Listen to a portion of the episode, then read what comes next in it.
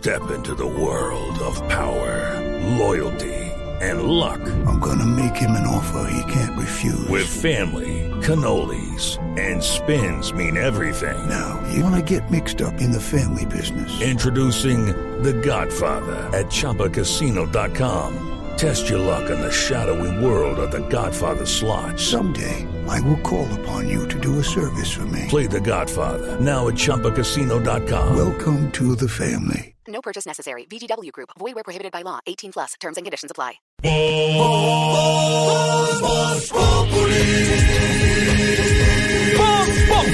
Enciendo la radio, 4 de la tarde comienza el show de opinión y humor en Blue. Esto es Voz Populi en Blue Radio. Cántame, Maui Ricky.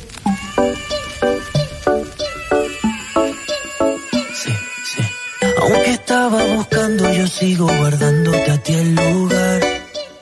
Y por más que lo intente, yo sé que ninguna te va a cambiar. Yo ya casi no duermo por andar mirando mi celular.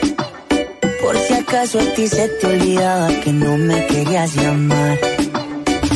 Mi cuerpo te necesita, mi boca te necesita.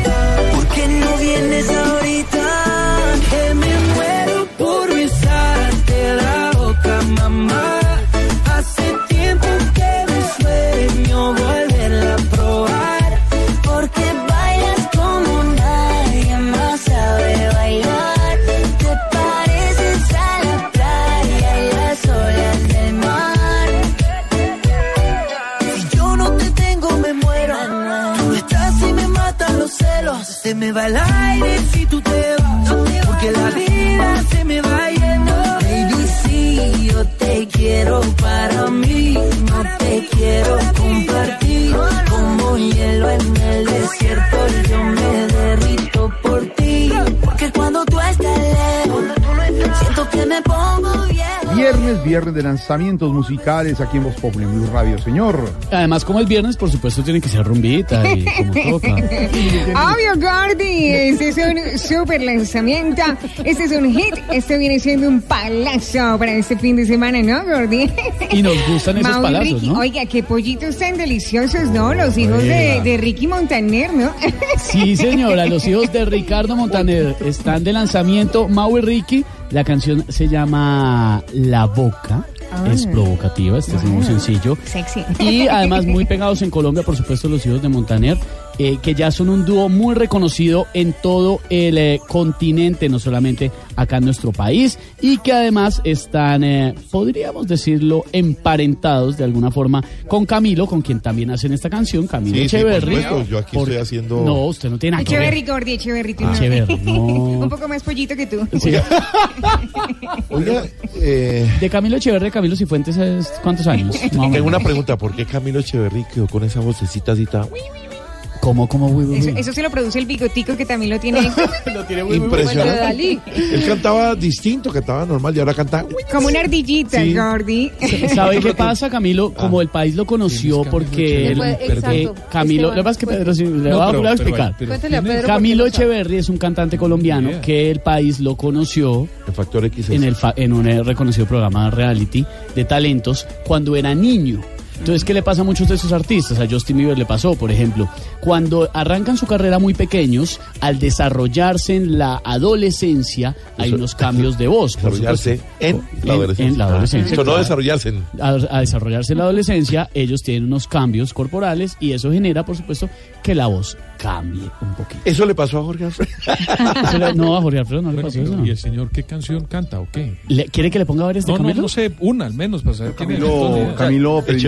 Camilo hizo muy buenas migas en, eh, en ese reality y en ese programa de televisión y canta muy bien. Ahora, siendo novio de la hija, De Eva. De Eva. hijo de, Eva Montaner. Eva Montaner. imagínese, digamos yerno de Ricardo Montaner, le ha ido muy bien y lo ha hecho muy bien. Y cambió de género. Ahí está, para que se lo goce, don Pedro Viveros, a esta hora. Te acabo de mostrar una musical, foto de Camilo Echeverry y no se imagina la cara que El otro día no sabía ni quién era. ¿Quién? no, no, no tengo- Sí, no sabía, no había oído a Rick nunca. No, no sabía quién era Hay que sacar a Pedro de esa caverna. Esteban, vámonos de fiesta con Pedro.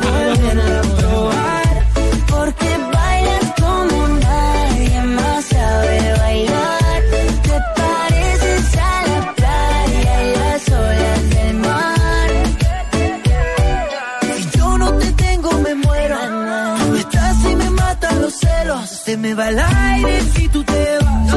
Porque la vida se me va yendo. Baby, sí, yo te quiero para mí. No te quiero compartir. Como hielo en el desierto, yo me ¿Qué fue lo que dijo el embajador Alejandro Ordóñez en la OEA en las últimas horas, Silvia? Pues Jorge Alfredo, mire, palabras más, palabras menos, sugirió, ya ahorita le voy a poner el audio de lo que dijo exactamente el embajador, pero casi que sugirió que la migración es para, expandir el socialismo en la región.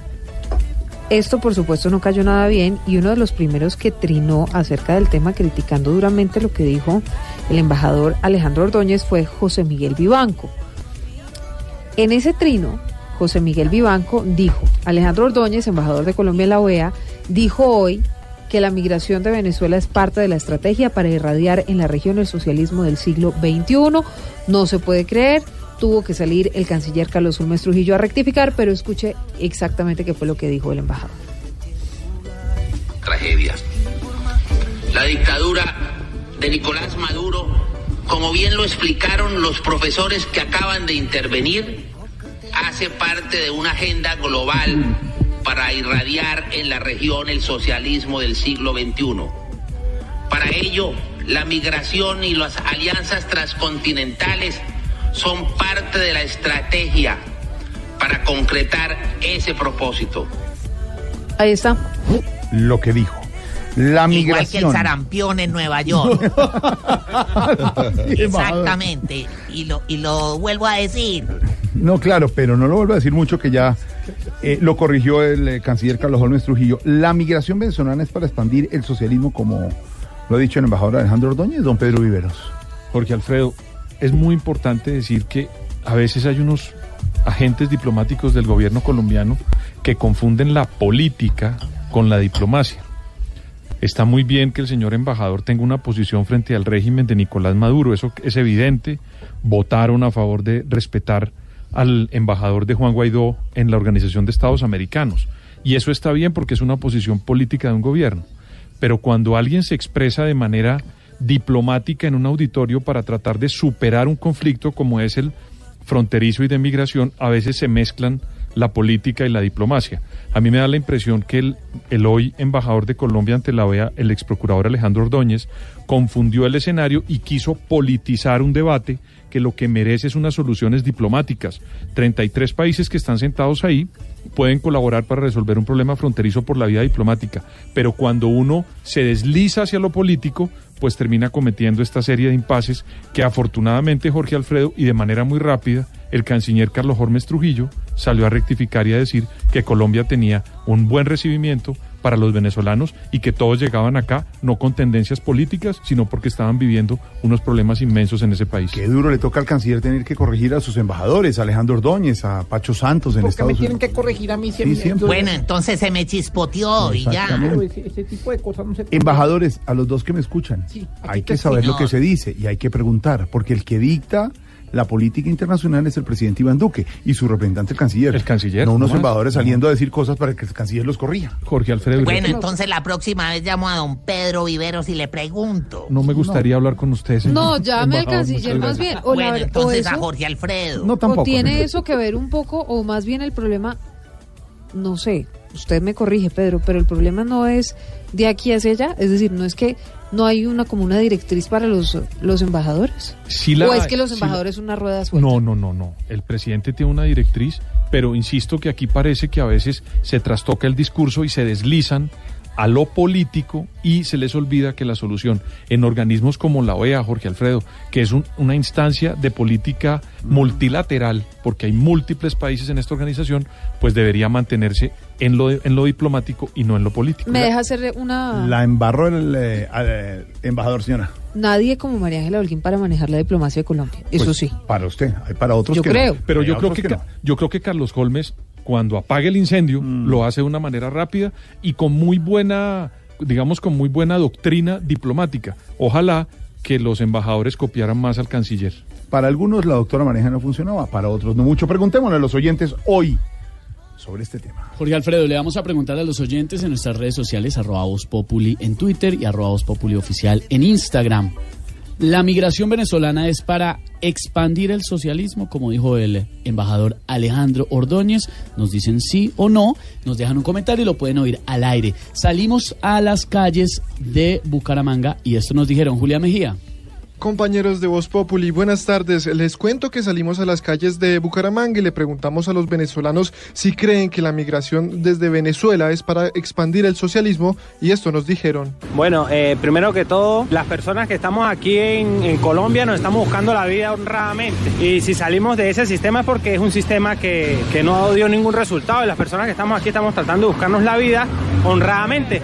No son socialistas. Para nada, para nada. Si tú quieres hacer un, una encuesta, la mayoría de las personas que nos encontramos en este país, en, en, en Sudamérica, estamos en contra de ese sistema de gobierno que lo que hizo fue empobrecernos a nosotros y nuestras familias. Sí, salimos del país obviamente a buscar más oportunidades por la situación país, totalmente crítica pues, y por la familia, todo por la familia. Sí, es falso.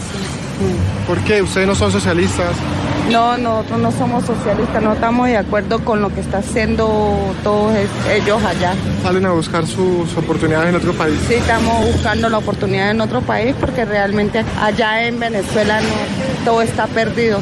Pero también le hicimos la misma pregunta a los bumangueses. ¿Cree que la migración desde Venezuela es para expandir el socialismo? No estoy de acuerdo con las palabras de Alejandro Ordóñez porque yo he mirado de cerca, he visto aquí a los venezolanos cómo les ha tocado sufrir, cómo llegan del bulto, por decirlo así, por la crisis que está viviendo ahorita su país. Eso es falso. Ellos vienen, están acá porque les toca salir del país y de aquí a mañana se presentar una crisis. Aquí nos toca salir lo mismo y nosotros no nos va a exportar unos socialismo en ninguna parte. Uno es en busca de la comida y por ahí de sacar adelante a su familia. Esta mañana incluso hay muchachos, muchachos de no más de 20 años, con chinitos sentados ahí en la calle esperando, no sé, a la señora, esperando con las colombinitas y que uno les regale una moneda. Pues yo no estoy de acuerdo con lo que dijo Alejandro Ordóñez porque la gente tuvo que hacer de, de Venezuela buscando comida, no precisamente buscando regar el, socialis- el socialismo que viven allá por el mundo. O sea, eso me parece absurdo.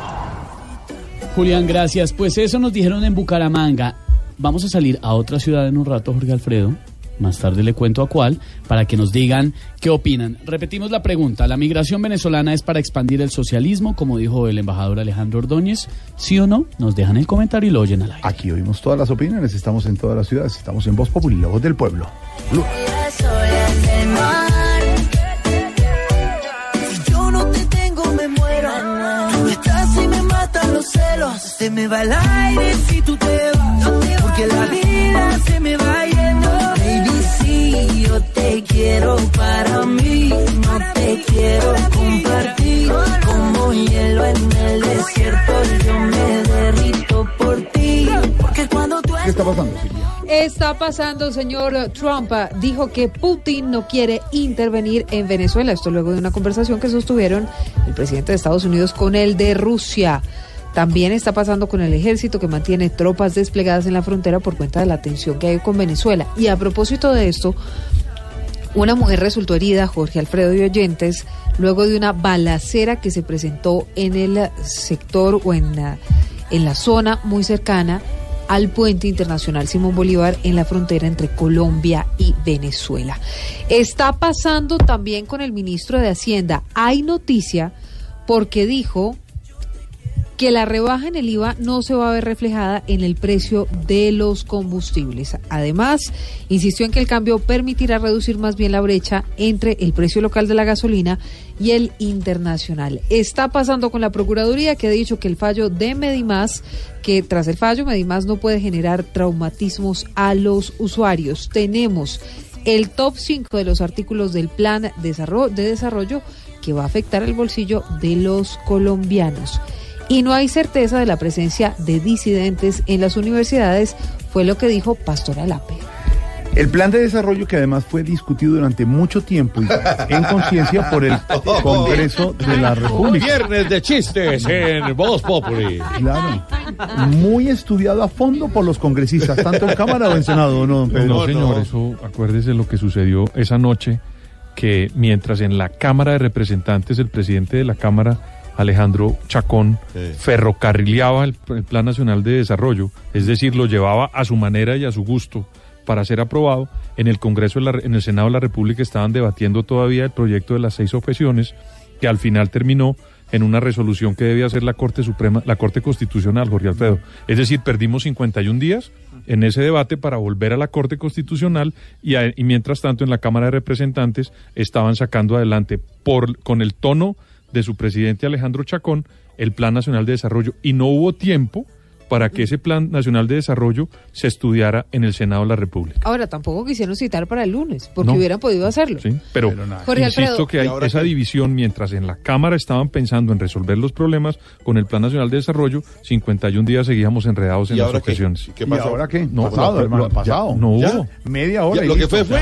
ya. Lo que Lo que Raso fue sí, señor, No aunque salió el senador Roy Barreras con ¿Y una teoría, Pero vamos a ver si esa teoría que tiene el senador ahora les cuento, a ver si es cierta o no. Pero Jorge Alfredo, a propósito de lo que está pasando, hay noticia importante a esta hora. El general retirado de la policía, Mauricio Santoyo, recuerde que llegó esta semana al país, deportado de Estados Unidos. Ex jefe de seguridad del presidente Álvaro Uribe rindió indagatoria en el proceso que le llevan por desaparición forzada de dos activistas sociales. Los fiscales le dijeron que debía rendir declaración por dos procesos más. El primero, la muerte de Jaime Garzón y también por la muerte del defensor de derechos humanos Jesús María Valle. Esta es una noticia en desarrollo. Te quiero compartir como hielo en el desierto. Yo me derrito por ti. Cuando tú Noticia internacional, como nos contaba Silvia, Trump dice que Putin no quiere intervenir en Venezuela. Una transición pacífica es lo que quiere Rusia. Hablaron una hora y media por teléfono, Putin y el eh, presidente Trump. A propósito del tema, vamos a hablar con el ex embajador Bromfield. Ah, qué bueno. Para entenderlo, para analizarlo. ¿Cómo le va, embajador?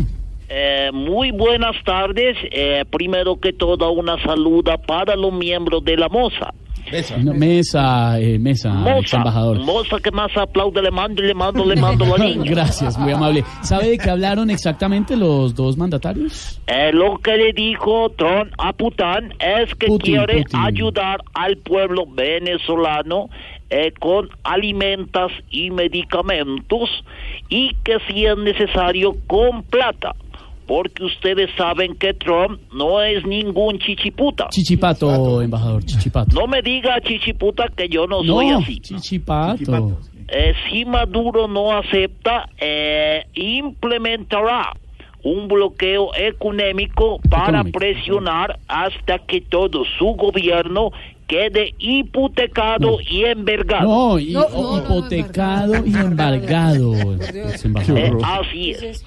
Eh, el presidente Donald Trump eh, me llamó a mí para estar al frente de esta operación eh, porque yo soy un hombre muy culiaficado. Ca- calificado, creo que quiere decir, ex embajador. Eh, bueno, está bien. Eh, lo dejo porque eh, voy a comerme un dulce que me mandaron de Colombia Ah, que es un turrón de cuca. De coco, de coco, turrón de coco, ex embajador, de coco. Turrón de coco para calmar la sed. No, Ayer lo había agüita. dicho. Eh, Gracias, Saludas a. Jorge Alfreda. Eh, Alfredo, pero, Alfredo. embajador, Alfredo, muchas gracias. Hoy nuestro invitado en Voz Popular es viernes, el doctor Carlos Fernando Garán, candidato a la alcaldía de Bogotá. ¿Qué Muy bien, sigan así. ¿Qué pasó? No, sigue invitando a todos los candidatos menos a uno. Los oficiales, los que son, No, yo los ya que estoy tienen recogiendo firma ahorita. para ponerle cosas serias a la ciudad. Mi, mi eh, community manager Esteban Hernández me está ayudando Ah, con el te- tema de la firma. No, Hoy lo envía yo a no la tengo FIMPO nada que ver con usted. Nada que ver con eso. ¿Qué? La pregunta del día para los oyentes, la migración venezolana es para expandir el socialismo, como dijo el embajador Alejandro Ordóñez en Estados Unidos. Aquí estamos, comenzando con información, con opinión y con humor. Y el domingo, humor y opinión, a las 10 de la noche en Caracol Televisión, en Voz Populi. TV. Voz Populi TV, Voz Populi TV, aquí el humor crea opinión. Ojalá que no sea solo tilín, tilín, pues seremos los jueces cuando estén en el ring. Voz Populi TV, Voz Populi TV, Voz Populi TV, Voz Populi TV. ¿Cómo está usted, señor Vaquero? Bien, muy bien, muy, bien. ¿Cómo le ha ido, señor Vaquero? Muy bien, gracias a Dios, muy bien. ¿Está listo con la información para disparar? Más listo, más preparado que un cumis. Claro que sí. Wilson, ¿qué le dicen en su casa? Que no lo toman en serio. No. Que no puede ser eso. En mi casa nunca me toman en serio. no. Ese que suena es Wilson Vaquero, el que no sabe. El que va a sonar ahora con las noticias de Wilson Vaquero, el que sabe, señor. A ver, Parte del encanto. a ver, a ver, a ver qué puede. A ver quién puede. Por ejemplo, hay muchas noticias hoy de Wilson Vaquero. Claro que sí, vamos a hablarles sobre un cargamento de limas que... Hace poco la Policía Nacional descubrió un cargamento de limas que venían ilegales desde Perú, porque todos sabemos que Lima es la capital de Perú. Por Espere, tanto- espérame, espérame. Muchas noticias hoy, don Wilson. Sí, señor. Muchas noticias hoy que tienen que ver con Lima, pero con el grupo de Lima. ¿Ve? Ahí es donde se cae. Esto es falso. ¿Sí? Claro. ¿Por qué? Porque el grupo de Lima no es de Lima. Entonces. Es de distintos países. En eso tiene razón. Pero se integra en el grupo de Lima. ¿Qué pasó Pero con ¿y el por grupo qué de se Lima? llama el grupo de Lima Cowboy? Eh, sencillo, porque unos querían que fuera el grupo de papaya. Y dijeron, no, nosotros no con papaya. Otros que fueran que el grupo de guanábana. No, es un tema- una fruta demasiado exótica. Dijimos algo más común a Latinoamérica. Lima. Dijimos, seamos el grupo de Lima. Y ya. Grupo papaya. Vea usted cómo nació. No, porque pues, el papaya grupo sí de da Lima. bastante, pero... Sí, así. Bueno, el grupo de Lima, Jorge el grupo de Aarón. No, ese sí no, no queda bien. El grupo de Lima que está conformado, como bien lo dice Cowboy, por varios países de América Latina y que han estado muy preocupados desde hace tiempo por la situación crítica de Venezuela, pues se acaba de pronunciar luego de una reunión extraordinaria hoy con motivo de los últimos acontecimientos en el vecino país, eh, que tienen como inicio, por supuesto, la situación que ocurrió el 30 de abril con eh, la Operación Libertad y que ha tenido luego unos eh, desarrollos posteriores en materia judicial afectando principalmente al círculo inmediato de Juan Guaidó. ¿Qué ha dicho el Grupo de Lima? Mire, una novedad importante. Esto de alguna manera significa un giro político en lo que se ha venido manejando hasta ahora y es que van a buscar acercamientos con Cuba para que, digamos, entre de alguna manera a participar, pero ya de una forma eh, dialogada, negociada, en la solución a la crisis que se está presentando en Venezuela. claro sí. Muy importante eso, sí, señor. Que seguramente, digamos, tiene alguna conexión esto, no es gratuito, y ya lo mencionaba Silvia al comienzo del programa, con el diálogo que hubo en las últimas horas también entre Estados Unidos y Rusia. ¿Qué más ha dicho el Grupo de Lima? Ha Buenas. rechazado, eso sí, muy enfáticamente, la protección que brinda el régimen de Maduro a grupos armados colombianos, advirtiendo, entre otras cosas, que esa preocupación nace de amenazas a la seguridad, incluyendo eventuales acciones contra el propio presidente de Colombia, Iván Duque. 15 puntos en la declaración del Grupo de Lima, cuyos detalles nos cuenta María Camila Roa con las buenas tardes.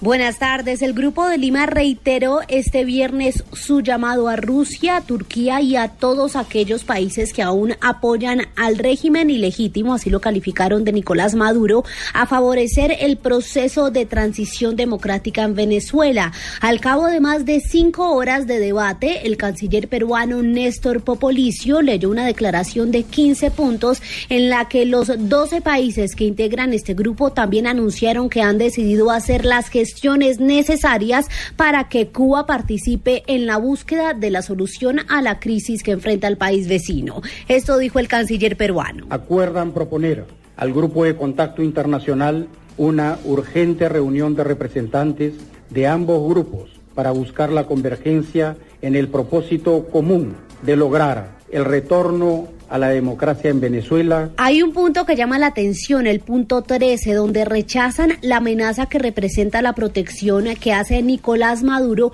a grupos terroristas que operan en Colombia. Rechazan cualquier intento también de desestabilizar la institucionalidad colombiana y de atentado en contra de la vida del presidente Iván Duque. María Camila Roa, gracias. ¿Cuál fue la contradicción, Wilson, en la conversación que nos contaba Silvia entre los presidentes Putin y Trump? Pues mire, eh, ha sido muy radical la posición de Estados Unidos en todo este tema, muy crítico de la situación de Rusia. Recordemos que eh, recientemente decía el secretario de Estado Mike Pompeo a propósito de el plan con el que comenzó esa operación Libertad en los últimos días, que el objetivo de alguna manera era que Nicolás Maduro saliera. Se habló de su viaje incluso a Cuba. Recuerdo muy bien que aquí lo comentamos en el programa eh, en una estrategia que fue truncada, según dijo en ese momento la Casa Blanca, por Rusia, porque los rusos, digamos, persuadieron a Maduro de que no se fuera y eso acabó con las esperanzas de cambio inmediato. Pues eh, ahora Estados Unidos eh, está cambiando, digamos, de postura luego de una conversación telefónica que tuvo Donald Trump con Vladimir Putin. Contradice esto, decíamos, la postura oficial de su gobierno y asegura que Moscú no quiere intervenir en Venezuela. Es decir, muy distinto a lo que se ha venido manejando. Los detalles de la conversación en Washington, Jaime Moreno.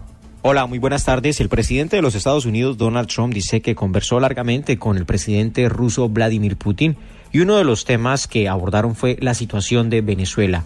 El mandatario estadounidense calificó como positiva esta conversación. I, I had a very good talk with President Putin, probably uh, over an hour, and we talked about many things. Venezuela was one of the topics, and he is uh, not looking at all to get involved in Venezuela, other than he'd like to see something positive happen. Dice el presidente Donald Trump que Vladimir Putin no está buscando involucrarse del todo en Venezuela, que simplemente él espera ver que algunas cosas positivas ocurran en Venezuela. El mandatario estadounidense no especificó y no dice realmente qué es lo que quiso decir Putin con que no se quiere involucrar del todo en los temas de Venezuela. En la conversación, Trump dice que también hablaron de otros temas como el reporte del fiscal especial Robert Mueller, en el que ambos están de acuerdo en que no hubo colusión, y también sobre China, Corea del Norte e Irán. Desde Washington, Jaime Moreno, Blue Radio. Muy bien, ahí está la diplomacia, pues de altísimo nivel, cambiando un poco el eh, discurso que se venía manejando frente a la situación de Venezuela, lo cual no es gratuito y se refleja también en la postura hoy del Grupo de Lima ante toda esta crisis en el vecino país. Por cierto, la frontera sí se ve afectada en medio de todo lo que ocurre por cuenta en las últimas horas de una situación de orden público que puso en riesgo a los migrantes, a quienes transitan, a los estudiantes, a las personas que habitualmente hacen su desplazamiento por el puente Simón Bolívar en Cúcuta. Se presentó una balacera aparentemente protagonizada por contrabandistas y que terminó con una persona herida. En el sector de la parada. La parada, que es, digamos, un sitio de, de alto tránsito de personas de ambos países. ¿no? El video Wilson lo encuentran nuestros oyentes en las redes sociales y en blueradio.com. Es impresionante cómo la gente que estaba en el puente internacional Simón Bolívar, incluso los policías, tienen que tirarse al piso en medio de esa balacera. Y es una hora crítica, Silvia, porque allí, eh, pues digamos, los estudiantes... Hay un paso permitido Ah, para los, para y los es estudiantes. la y hora los de salida de los colegios. Muy complejo el tema. ¿Qué fue lo que pasó, Juliet Cano? Hace unas horas se registró una balacera en la trocha Los Mangos, a escasos metros del puente internacional Simón Bolívar. Las personas que hacían tránsito en ese momento se arrojaron al suelo para no quedar en medio del fuego cruzado. Cristian Kruger, director de Migración Colombia, dijo que eso se debe a la disputa que hay entre las bandas criminales por el dominio de las rutas del contrabando. hubo un incidente, uno desafortunadamente una persona herida, una mujer que ya está siendo atendida en el hospital Erasmo Meos. Esta persona no era parte de estas bandas, fue una bala perdida y desafortunadamente esta persona pues quedó herida. En el hecho, una mujer resultó herida, pero a esta hora continúa recibiendo asistencia médica en una clínica de Cúcuta. Silvia, ¿a qué le ponemos cuidadito en esta tarde de viernes? Pues a propósito, Esteban de Venezuela, le ponemos cuidadito al embajador Alejandro Ordóñez por lo que dijo. La migración era para irradiar el socialismo. Pues a eso le vamos a poner mucho Cuidadito. Cuidadito, cuidadito, cuidadito, porque el ex procurador, cada que abre la boca, solo causa sin sabor. ¿Y ahora qué fue? Ahora el doctor Ordóñez, por decir esto calculo, por opinar en caliente ha quedado como un cuidadito, cuidadito. Pues con esta migración no puede salir Ordóñez a ser un rey Salomón.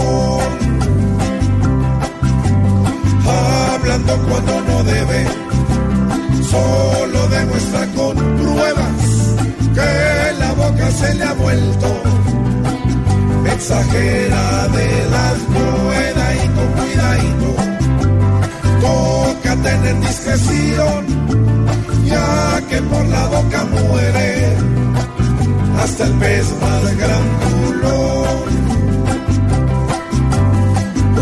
Una cosa es que aporte, pero que no arme disputas, porque un viejito chocho no puede creerse el cuidadito, cuidadito, porque es que la solución de un problema de migrantes pues ponerse de bocón a decir que estrategia el dolor de otra nación.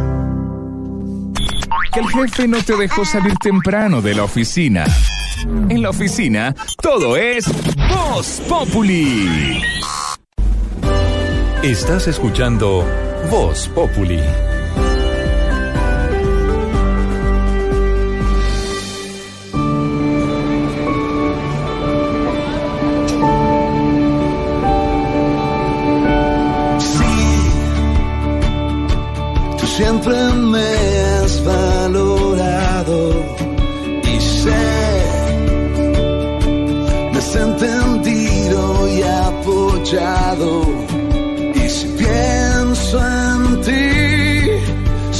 Te soñé.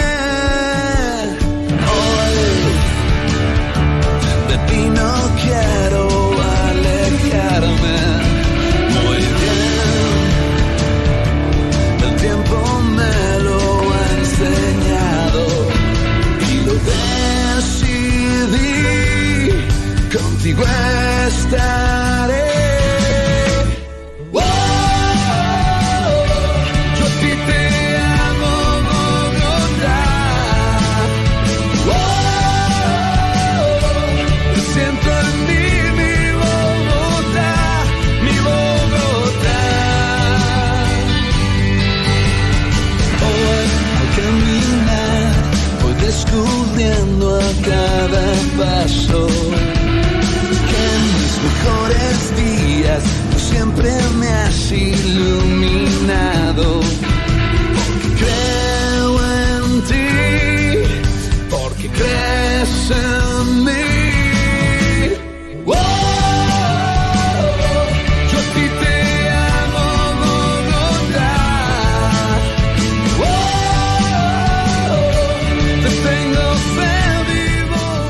No todo es plata, dice esta canción. La canción se llama Te amo Bogotá, es de The Mills, reconocida banda de nuestra ciudad. canción. ¿Le gusta? Como Bogotá. Eh, ¿Usted ama Bogotá No, a ver, pero eh, a ver, me permite, yo le cuento la historia realmente. Ah, me va a contar la historia de Bogotá. No, la historia de Bogotá no, pero sí una campaña muy interesante que están llevando a cabo en varios puntos de la ciudad y también en este momento en Corferias, en el pabellón 6, en el segundo piso. Como le decía, este amo Bogotá, usted seguramente ha visto las vallas, ha visto en los paraderos este lema y Paola Tovar es consejera de comunicaciones de la alcaldía de la ciudad. Está precisamente ahí en el pabellón y nos va a contar qué están haciendo en este momento impulsando esta campaña. Paola.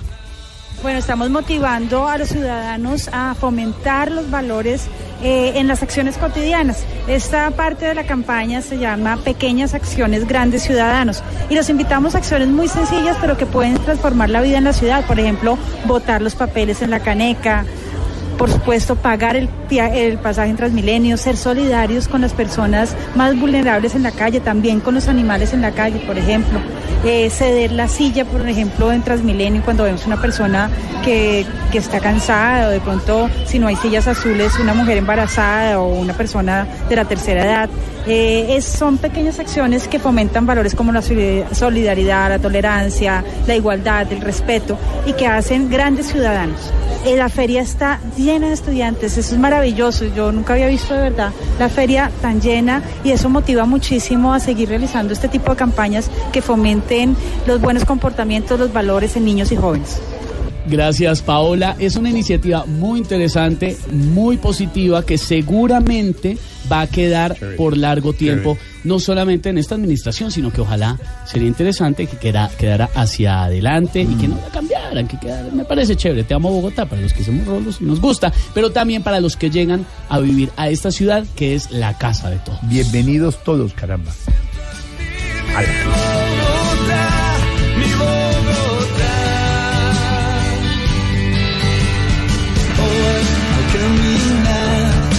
descubriendo a cada paso que en mis mejores días siempre me has iluminado. Porque creo en ti, porque crees en mí.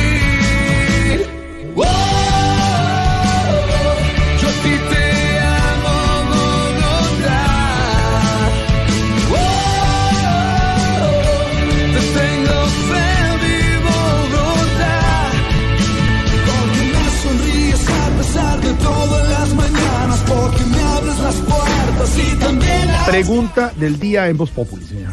La migración venezolana es para expandir el socialismo, como dijo el embajador Alejandro Ordóñez. Esa es la pregunta que le estamos haciendo a los oyentes de Voz Populi a esta hora. Salimos a la calle también, pero ahora en Bogotá. Luis Fernando. Luis Fernando. Buenas tardes, como Voz Populi es eh, la voz del pueblo, salimos a las calles para preguntarle primero a los migrantes venezolanos si las afirmaciones del embajador eh, de Colombia ante la OEA, Alejandro Ordóñez, eh, les parece que es acertada o no sobre la migración de Venezuela en Colombia. Y aquí en el occidente de Bogotá ellos nos contestaron. A él y a la familia de él, mire cómo uno anda por culpa de él. que estamos aquí es por culpa de Maduro, por más nada. Que si él fuera un buen presidente no estuviéramos así como estamos. Nunca. Estamos por necesidad. También Voz Populi salió a preguntarle a los ciudadanos del común, a los bogotanos que viven muy cerca este fenómeno migratorio eh, que se registra entre Venezuela y Colombia. Y esto nos dijeron. Pues me parece que es un señor sin corazón. Ojalá se diera un paseíto por acá a ver las necesidades que pasan todas estas personas. Ellos nunca han pasado necesidades y es parte del reflejo del gobierno que tenemos, ¿no? Yo soy católico, pero no soy así con un sectarismo que todo para él es malo. En Bogotá tan solo se ha registrado por parte de Migración Colombia una cifra oficial que supera los 260 mil migrantes venezolanos tan solo en esta ciudad. Ahí estamos, en todas las ciudades, porque esto es Voz Populi. Y escuchamos, Silvia, en todas las ciudades la opinión de los la voz del colombianos. pueblo, mire, y eh, en esta oportunidad no solamente les preguntamos a los venezolanos, sino también a los colombianos sobre esas declaraciones que hizo el embajador Alejandro Ordóñez.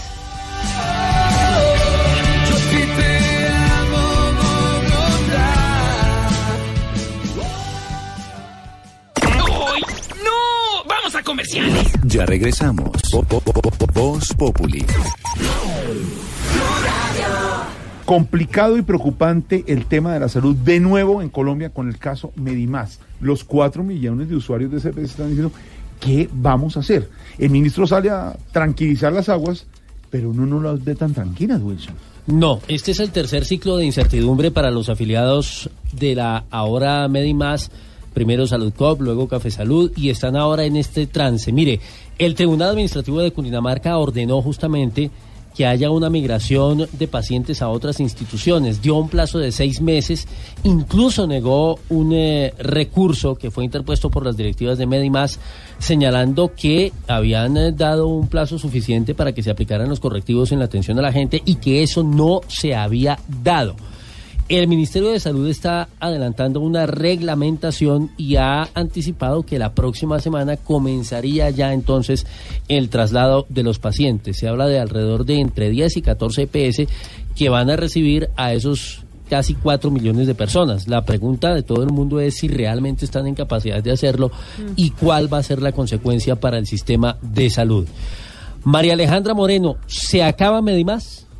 Después del rechazo de la recusación por parte del Tribunal Administrativo de Cundinamarca del día de hoy, el Ministerio de Salud reafirmó que acatará la orden de la decisión por parte del fallo que dejará sin funcionamiento a esta EPS, teniendo en cuenta que la Superintendencia de Salud le quitará la habilitación para que siga funcionando Medimás como una EPS más del país. Por el momento, como lo manifestó el ministro de Salud, Juan Pablo Uribe, se seguirá respondiendo a los usuarios en tema de medicamentos, autorizaciones y demás servicios médicos, mientras se da vigencia al marco normativo con el traslado de pacientes tras respuesta por parte del tribunal ante los recursos que serán presentados por parte de Medimás el próximo martes, con los que esperan frenar el proceso de traslado. María Alejandra Moreno, Blue Radio. Vale, Alejandra, gracias. Hablábamos hace algunos instantes, Pedro Viveros.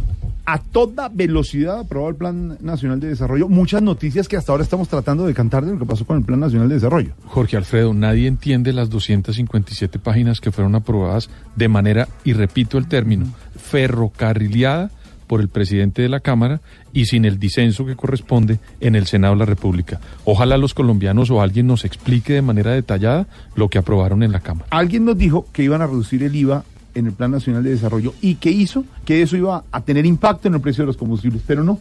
No, eh, digamos, quedó aprobado el tema de la reducción del IVA a la gasolina, pero hoy ha aclarado el gobierno que eso no va a tener impacto, como usted lo dice, Jorge Alfredo, en el precio de los combustibles. ¿Por qué razón, Marcela Peña? Los precios de los combustibles en Colombia se mantendrán sin cambios a pesar de que se aprobó la reducción en el IVA a los combustibles del 19% al 5%. El ministro de Hacienda, Alberto Carrasquilla. El consumidor final no se va a dar cuenta de absolutamente nada, va a pagar exactamente el mismo precio, no tiene ningún efecto, pero nos va a permitir un manejo mucho más racional Carrasquilla explicó que el precio de la gasolina en Colombia hoy está muy por debajo de los precios internacionales y que al quitarle el IVA se puede reducir esa diferencia sin afectar el bolsillo de los colombianos. Anteriormente la diferencia entre los precios locales de la gasolina y los precios internacionales era asumida por el Fondo de Estabilización de Precios de los Combustibles. Este mecanismo, según palabras de la ministra de Minas, María Fernanda Suárez, fracasó y hoy le debe al gobierno unos 14 billones de pesos. Decía Pedro hace unos segundos que esto fue recontraflash de alguna manera en la Cámara de Representantes y que no ha habido el espacio suficiente para la discusión y el disenso en el Senado. Mire, está diciendo Roy Barreras, a propósito del trámite del Plan Nacional de Desarrollo, que esto tendría que repetirse. Hablo de la votación, porque se habría omitido un paso en la publicación del texto. La mesa directiva del Senado ya le contestó. ¿Qué le dijeron a Roy Barreras, Marcela Puentes? Se trata de una nueva controversia entre el senador Roy Barreras del partido de la U y el presidente del Senado, Ernesto Macías, del Centro Democrático. Lo que dice Barreras es que Anoche se habría votado el Plan Nacional de Desarrollo sin cumplir con el requisito de publicación y por lo tanto se tendría que repetir la votación el próximo lunes. En ese salpicón desordenado, en ese zancocho en que terminó convertido este plan de desarrollo pueda volverse a votar el lunes. De lo contrario, no hay plan de desarrollo. Está hundido por ilegal y por inconstitucional. Además de que eh, ya tiene otro vicio y es que no contiene el componente específico de paz. Ante esto, el senador Macías afirmó que el Plan Nacional de Desarrollo se aprobó en el Senado con el cumplimiento de todos los requisitos legales. Dijo además que el senador Roy Barreras no estuvo presente y lo señaló de ausentista. Toda esta discusión se da además en medio de la controversia porque al Senado le tocó, como se dice popularmente, pupitrear el Plan Nacional de Desarrollo. No hubo tiempo para discutir los más de 300 artículos y se tuvo tuvo que acoger el texto aprobado por la Cámara de Representantes. Roy Barreras, el senador protagonista esta semana en todo el circo Se político del. Congreso. ¿Lo tiene? Sí, señor. ¿Dónde? Le tengo al senador Roy Barreras. Hola, senador, ¿cómo le va?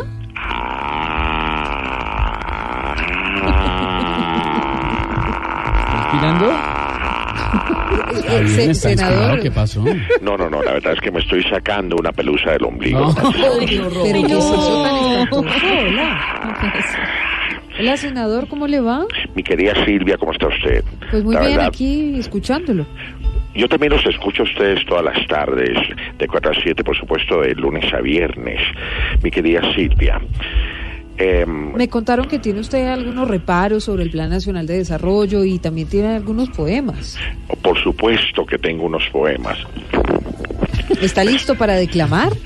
pero claro que les tengo listos los poemas para declamarles. Claro que sí, porque usted además de senador es poetizo, poetizo. Sí, poetizo. El poetizo Roy Barreras a esta hora más poco. Ah, tenía que hablar el pernín del pavo del periodismo. ¿Cómo? ¿Cómo? ¿Qué? ¿El qué? Es, un- es una figura literaria para decir que siempre estás bien parado con la Bien, noticia. ah, mil gracias, claro, mil gracias. claro. Mil gracias, maestro. Maestro, y de una vez a esta hora lo saluda nuestro invitado de hoy, viernes en Voz Populi, el doctor Carlos Fernando Galán, maestro Roy. Ah, maestro Carlos Fernando Galán, no sabe la alegría, el gozo que me produce escuchar su voz, aunque no haya hablado todavía, pero quiero manifestarle. ¿Qué hubo, Roy? Eh, ¿Cómo estás, querido Carlos? ¿Cómo va? ¿En qué anda? Eh, pues aquí respondiendo una entrevista, por supuesto, y siguiendo a Voz Populi todas las tardes. Eh, ¿Estás allá en la cabina? Aquí estoy, aquí estoy. Hace rato no lo veo, desde que estaba en el Congreso. Lo mismo digo yo. Eh, voy a hacerte un poema para entrar en calor, por supuesto, porque yo soy un poemotólogo, ¿Poemotólogo? especialista en la politología. Poemotólogo. Aquí les voy. A ver. El cuerpo de Jorge Alfredo. ¿Cómo? Por su inmensa dimensión. Gracias, señor. Sería parecido a ti, ¿A Carlos Fernando Galán? Carlos Fernando Galón. No. ¿Qué le pasa? Es galán, es galán. Ah, bueno, pero me tenía que rimar con lo, con lo suyo, Jorge Alfredo.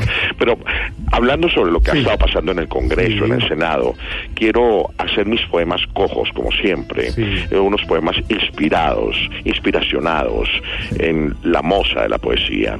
Y así. Sería la ¿No, musa. ¿no será la musa, más bien? Esa también me llega a veces.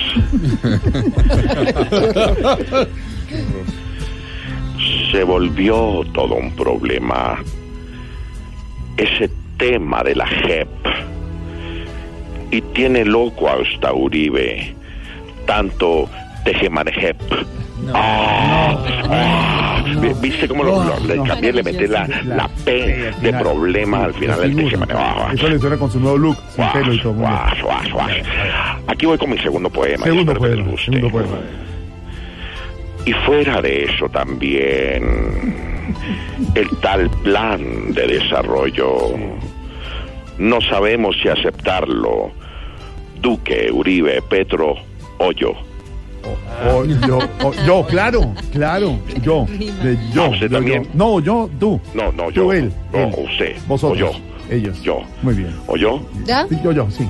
Saludos a Carlos Fernando. Gracias. Espero que disfrute esta tarde voz populosa. Doctor Carlos Fernando Galán, nos recibimos con los poemas de Roy, que creo que lo hace mejor en el Congreso de Poeta. Gracias por ¿Será? estar aquí. ¿Usted cree que sí? Bueno, Creo, pues. Lo vimos, lo vimos, lo vimos probarse hasta el final, el buenas mayo. tardes, Jorge Alfredo. Muchas gracias por la invitación. Un saludo a todo el equipo de Voz Populi y a los oyentes. Ya fue concejal, ya fue senador, ya ha sido periodista de los grandes medios de comunicación y ahora entonces quiere ser alcalde de Bogotá. ¿Por qué? doctor Ya fui candidato una vez a la alcaldía, claro. ¿no? Hace ocho años. ¿Y por qué quiere ser eh, alcalde de Bogotá? Porque creo que esta ciudad tiene un potencial inmenso, pero también grandes problemas que hay que enfrentarlos con una persona que tenga capacidad para saber hacia dónde queremos ir como ciudad, pero resolver los problemas del día a día del ciudadano. Y eso requiere quitarle a la ciudad los pleitos políticos que la han llevado a donde está, egos de los alcaldes y exalcaldes, y devolvérsela a la gente. Esa es la idea. Lo que pasa es que usted tiene un hueso duro de roer que se llama la doctora Claudia, que se la tengo aquí, nuestra Claudia de Voz. Entonces, ¿qué, hermano? Un saludo. ¿Qué más, hermano? Yo, Usted- Claudia, ¿li- ¿lista para debatir o no? Porque Pero- no, la, no la he visto en debates hasta ahora. Por supuesto, y lo que hay que hacer es trabajar unidos. Primero que todo, unidos. Y así vamos a sacar nuestra candidatura adelante, ¿no, Jorgito? Eso, ¿cómo va a hacer para ganarle? Pues esto hasta ahora está empezando, ¿no? Yo le pregunto a Claudia en las elecciones que han pasado cuando arrancaba primero el candidato que ha arrancado primero, ¿de qué ha quedado al final? Mm, ¿Y qué ha quedado al final? Pues, ¿cómo así? Como sanguijuela por alcantarilla. ¿ah? Bueno, por eso. es culpa de Álvaro Uribe Vélez. No, señora, mía no. Y además tiene el apoyo de un contrincante fuerte y después de perder la está acompañando que es el doctor Antonio Navarro. Doctor Navarro, ¿cómo va? Hombre, mi querido Carlos Fernando, de verdad estoy muy contento de, de tenerte hasta esta tarde y bueno, ahí estamos con Claudia. Ahora, Toñito, estamos haciendo la campaña para debatir. Con paso poder- firme. Con paso firme, claro. Paso, paso, paso firme. firme. y la- ¿Está feliz? Claro, estoy contento. Sí. Tontento y bailando en una sola tata. ¿Contento? Claro, todo Muy el tiempo. contento. Muy contento, mi Contento. querido Carlos Fernando. Contento. Tiene una izquierda unida, que es una pelea fuerte la que tiene, doctor Carlos Bueno, no sabemos si va a estar unida, ¿no? Todavía hay, Pedro nos puede dar eh, luces, pero Sí, todavía hay eh, decisiones que tomar allá en la izquierda. Yo veo que les falta todavía mucho, sobre todo con la idea que tienen de Ángela Robledo de pronto de entrar en la, en la contienda. Ahí puede haber una división. O que Gustavo Petro tenga también su propio candidato, cualquiera que sea. Ahí puede haber una división fuerte que le puede convenir a una tercería, sin duda. Pero eso sí, acuérdese que Petro ayer dijo que estaba como Fajardo. Ni sí ni no sobre Ángela María Robledo a la alcaldía de. Bogotá. Eso sí, dijo. señor, eso dijo. Ni sí ni no, doctor Petro. Bueno, es una de las decisiones que estamos planteando, porque el candidato Gustavo, que ya no tiene pues unas eh, serias cartas que jugarse en la alcaldía de Bogotá, eh, pues tenemos diversas contradicciones, pero no podemos definir aún con quién iríamos a la guerra. Ahí está. Bueno, a la paz, perdón. Varios contrincantes, doctor Carlos Fernando Galán. Comienza nuestro invitado aquí en Voz Popular a las 5 y 16 y es momento de la reflexión. Momento del padre lindero en Voz Populi. Mientras se da la bendición el doctor Carlos Fernando Galán. ¿Es católico usted? Soy católico, sí. ¿Tiene mucha fe? Sí, señor. Dese la bendición porque usted no sabe lo que va a pasar hoy con todos estos... No. No, mentira, son muy amables. No lo asusta, Me encontré, Alfredo. me encontré a la entrada con Diana Mejía. ¿Usted la conoce, Diana Mejía? Sí. Y me dijo, ¿para dónde vas? Le dije, para vos, Populi. Uy, te la van a montar, no te imaginas. Prepárate. No, no es tanto, no, No. para nada. Llore. Más bien dese la bendición y aquí está el padre lindero.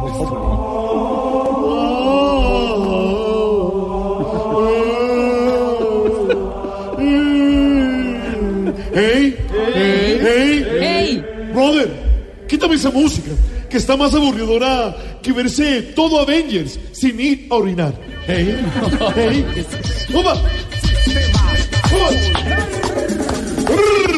¿Qué ritmo?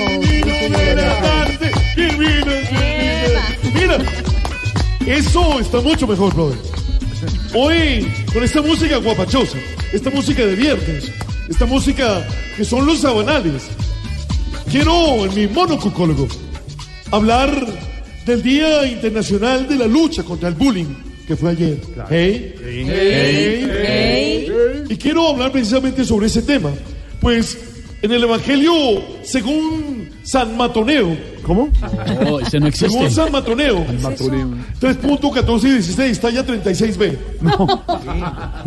Nos enseñan claramente a identificar algunos casos que tienes que evitar para que no le hagan bullying.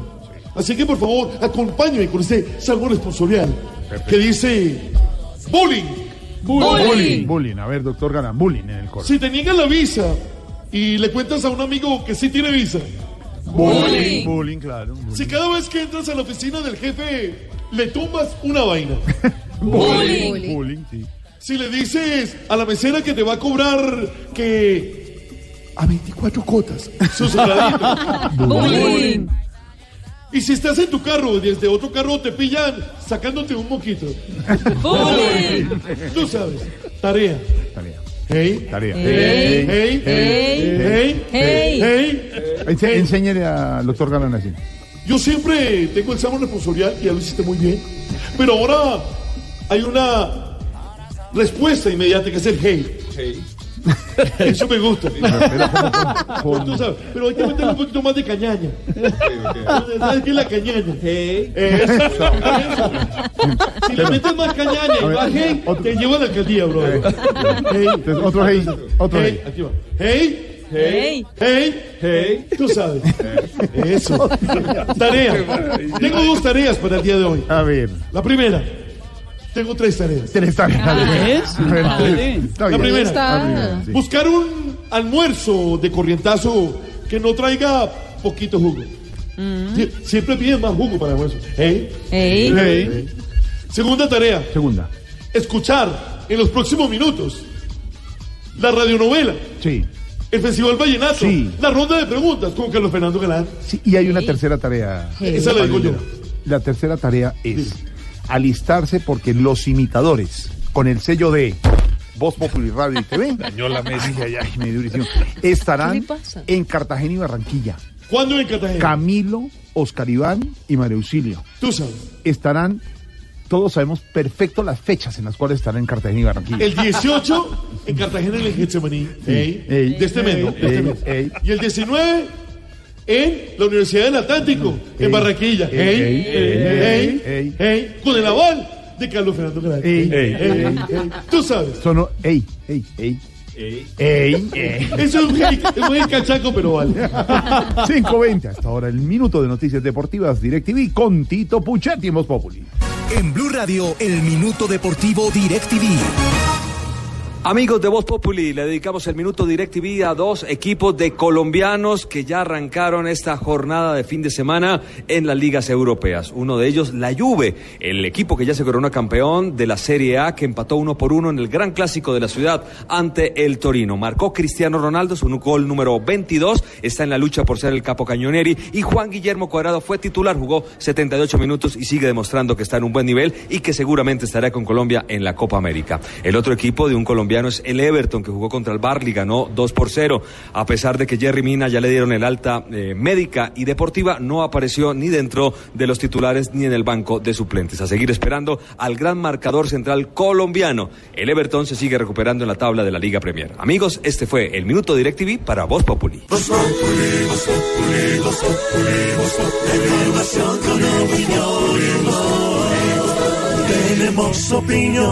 Mucha imaginación. La noticia está acá y el mejor buen humor. Blue Radio siempre a las cuatro. Doctor Carlos Fernando Galán, invitado y especial en Voz Populi. Ya le va a llegar el turno de su Festival Vallenato, sus preguntas, ¿por qué quiere ser alcalde de Bogotá? Entre tanto, Silvia, ¿qué está pasando?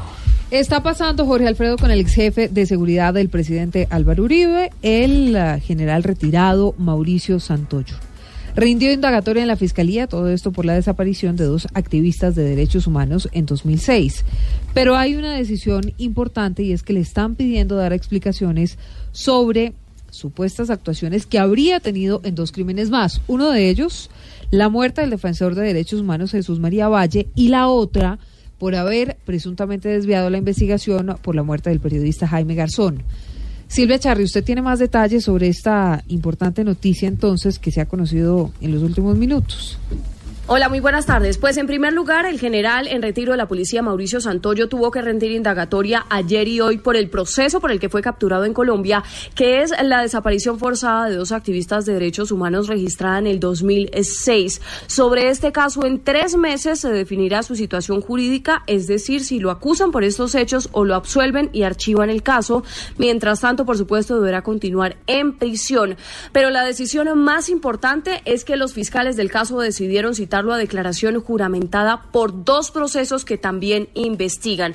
En primer lugar, por la desviación en la investigación por el crimen del periodista Jaime Garzón, pues al parecer en varios testimonios aseguran que cuando Santoyo era el comandante del Gaula en Medellín, recibió órdenes supuestamente del ex jefe paramilitar Carlos Castaño y habría coordinado entonces la estrategia para desviar ese caso. Y el segundo proceso por el que también deberá declarar en la fiscalía es por el asesinato del defensor de derechos humanos Jesús María Valle, ocurrido en 1998 a manos de sicarios que estaban también al mando de Carlos Castaño. 5 de la tarde, 26 minutos. Y hablamos de la ayuda que están pidiendo en Chocó para más de 800 niños. Permanecen en condiciones inhumanas por el confinamiento que hay en esa zona desde hace más de cuatro meses. Los grupos armados tienen azotadas a decenas de comunidades indígenas en el departamento Isabela. Centenares de niños indígenas están aguantando hambre con sus familias debido a las minas antipersonales que cercan su resguardo indígena desde enero de este año, cuando la disputa entre los grupos armados ilegales de la zona los dejó confinados. El personero de Jurado Chocó, Carlos Cardona. Hacemos un llamado al ICBF para que se digne hacer presencia en las comunidades indígenas de Jurado tenemos reportado más de 800 niños que están en condiciones infrahumanas, se encuentran enfermos con diarrea, dolores estomacales, brotes en la piel y hasta el momento ICDF no ha hecho presencia. Según cifras de la UNIC, este año han muerto al menos seis indígenas en el departamento del Chocó por las repercusiones del conflicto armado. La mayoría de ellos eran niños que no recibieron atención médica a tiempo.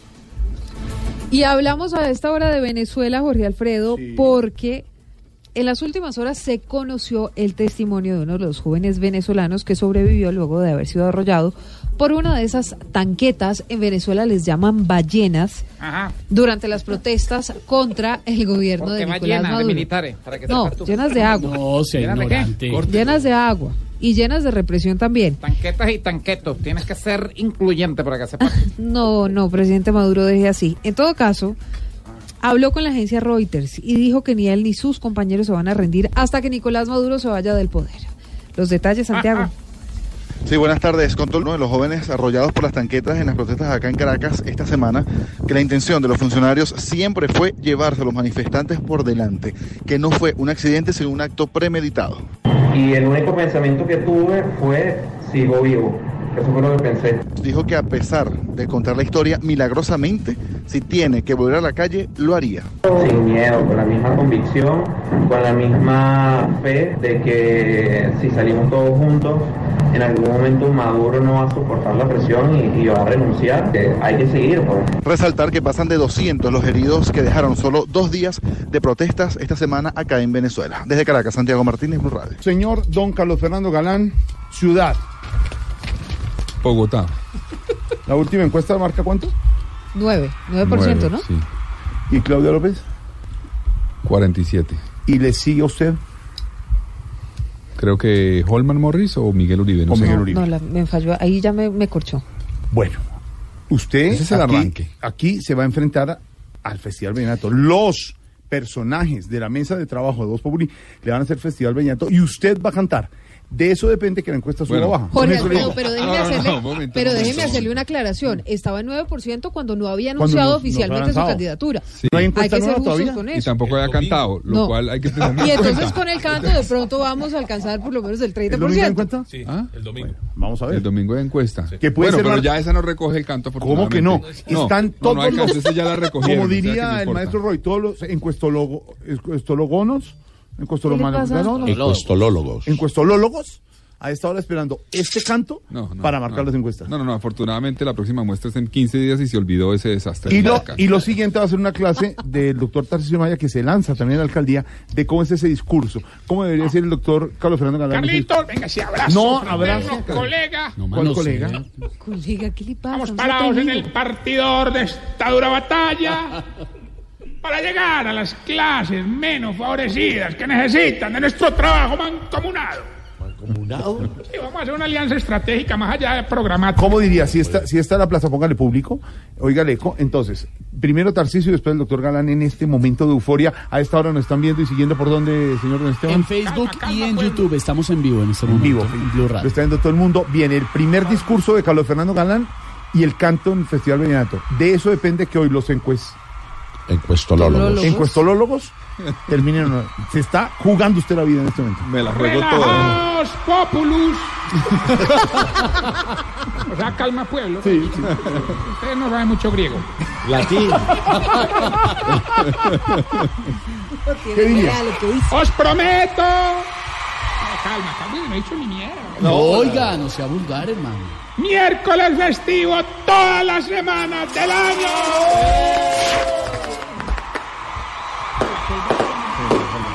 ¿Qué más promete? Cuatro miércoles de ceniza cada dos meses. Y yo termino. ¿Qué más? Y lo que fuere menester sea. ¡Sí! Estamos haciendo una alianza programática. Esto no va a salir bien. Un acuerdo No, más pero- allá de los partidos donde no hayan colores. Pero, pero, doctor Galán, así con vibrato y todo con público. Póngale eco y. ¿Listo? Ahí, Esteban, nos están siguiendo en este momento. Sí. En Facebook, en Blue Facebook, Radio en Blue Colombia, Radio, sí Blue señor, Colombia, en Blue y Radio también en YouTube. En YouTube. Me dio un susto cuando dice nos están siguiendo. No. A ver, con discurso y con eco ya. Venga, doctor, tómese uno para que Entonces, entone. no, no, coco. páseme uno para entonar, sí, porque estoy en No el le reciba trago a bueno. Fernando. A ver, Pero entonces, pero así con. pero, pero el grito que yo tenía hace un rato, Sí, ¿o no? o sea, así, gritando y todo con su propuesta. Eh, quitarle a la ciudad los ecos políticos. Vamos a quitarle esta ciudad a los pleitos políticos que no han hecho sino arreglar la vida de los corruptos y joderle la vida a los ciudadanos. ¡Hey! Bueno, creo que los encuestolólogos están tomando apunte. A esta hora, don Esteban, Festival Vallenato Sí, para el doctor Ahora sí Carlos Fernando Galán. Ahora sí van, sí, trae uno al doctor. No, trago no, hombre. ¿Qué le pasa? Pare ya. No, me dieron uno grande aquí, mire. No, no se vaya a tomar. Carlos Fernando, lo que le pase a Tarcisio, usted no se lo tome. No, eso es un peligro. Por seguridad no. Eso sí. Este ah, este. Señoras y señores, esperado por todos, incluso por doña Gloria, su mamá, el niño va a cantar en radio. Carlos Fernando Galán. Apaguen el radio, apaguen el radio, apáguenlo el todo. Festival Vallenato.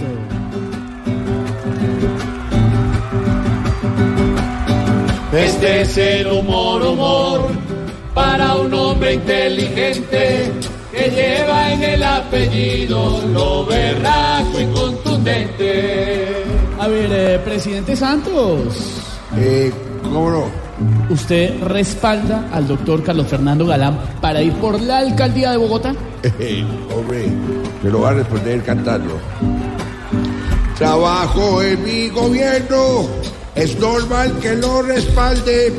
Hágale que solo está a un metro de ser alcalde.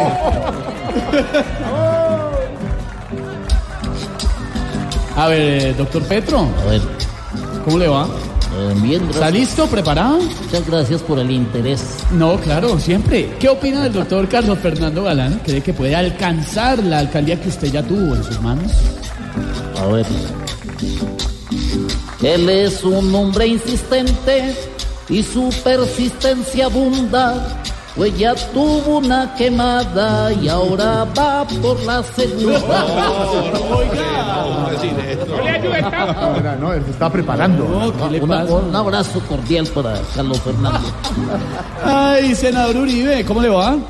Muy buenas tardes para todos allá. Usted simpatiza, me imagino, con la forma de hacer política del doctor Carlos Fernando o no? Decir que apoyo a Fernando, eso es mentira latente, tan falso como decir que Duque es el presidente. ¿Cómo va a decir eso, Ex procurador Ordóñez, que ha estado en el centro de la polémica hoy. ¿En qué se va a convertir el doctor Galán si llega a ser alcalde? se convertirá en Jesús, donde llegue a la alcaldía, esperando a que lo claven de la Procuraduría. Alcalde Peñalosa, ¿está por ahí? Hola, mariquis. ¿Cómo le va? No, trabajando. No, sí, me imagino. ¿Qué le falta al doctor Galán para ser su reemplazo ideal? Para que sea mi reemplazo, que trace en su horizonte canitas, diplomas, chimbos y que se pierda en el monte. Chistoso, weón. ¿Qué pasa? Eh, señor alcalde de Bucaramanga, ¿cómo le va? ¿Cómo le va? ¿Está bien, ingeniero? ¿Calmado? ¿A usted qué le importa? Ah, no, ¿Estoy no, bien no, o no? Cálmese. No, señor, ¿qué dijo? No, tranquilo, ¿Qué dijo? ingeniero. Déjeme, déjeme, yo lo, lo Calme, saludo. tómelo, porque... Alcalde, es que estamos con un invitado muy especial y queríamos qué? sal- no, pues saludarlo a usted. Pues salude. ¿Qué puedo hacer? ¿Quiere que salude por usted o qué digo? No, señor. ¿A usted qué le pasa? No. Care murciélago No, ¿qué- chorreado. qué le pasa? No, señor. ¿Qué le pasa? Cuerpo hipopótamo. No, no, señor, respete. Solamente para que saludara. Perdón, perdón. Voy a hacer. Ay, voy a Cante. Voy a calmarme, pues. Tranquilice, se haga un mantra. Con el origen santanderiano que es el doctor Galán. Ah, Hakuna Matata. Hakuna Matata. A ver, señor alcalde, ¿le gustaría tener alguna alianza con el doctor Carlos Fernández? Ah, si llega a quedarte alcalde, me va a llamar con premura. Yo podría ser un gran secretario de cultura. No, señor. Claro, cuando quiere, donde quiera. ¿Qué va a ser, secretario? Doctor Roy Barreras, venga, con su sapiencia. ¿Le desea suerte al doctor Carlos Fernando? Ah.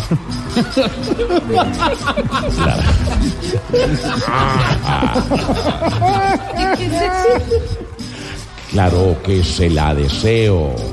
es de esos chinos que escalan. Además, él me recuerda al enorme doctor Galán. Para que pueda rimar, tengo que volver las drújulas. Todo lo cambia. Ah, Aurorita, ¿cómo le va? Muy bien, doctor, un placer conocerlo, Aurora Vanegas, oriunda del municipio de Urrao en Antioquia, pero habitante de la capital. No era de Yolombo. Ah, no, no, no, otra vida. Oiga, Aurorita, ¿le quiere preguntar fue el que se algo? cayó en el ascenso. ¿Le quiere preguntar algo al candidato? Eh, Bueno. Si usted llega a la alcaldía, va a finalizar cuál metro, el de Lucho, el de Samuel, el de Peñalosa o el de Petro. Tarcisio, hermano, venga para acá. Bueno, Con mucho... Espérame, tomo un hermano. No, Con to- respeto. que está tomando trago en la cabina. Porque es Friday. No sea atravesado. A ver, con mucho respeto. Usted que también es candidato, por supuesto. Sí, sí, Con respeto. Como siempre, as always. No. Una copla eh, para el alcalde de Bogotá. A ver. Futuro alcalde de Bogotá. Vamos a ir a las urnas y se tiene que parar, pues con mi super campaña me lo voy a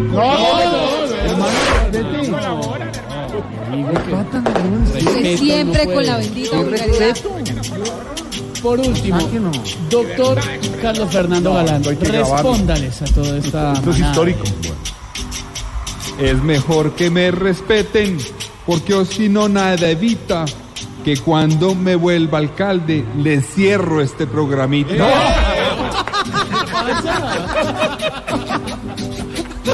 Este es el humor, humor, para un hombre inteligente que lleva en el apellido lo berraco y contundente.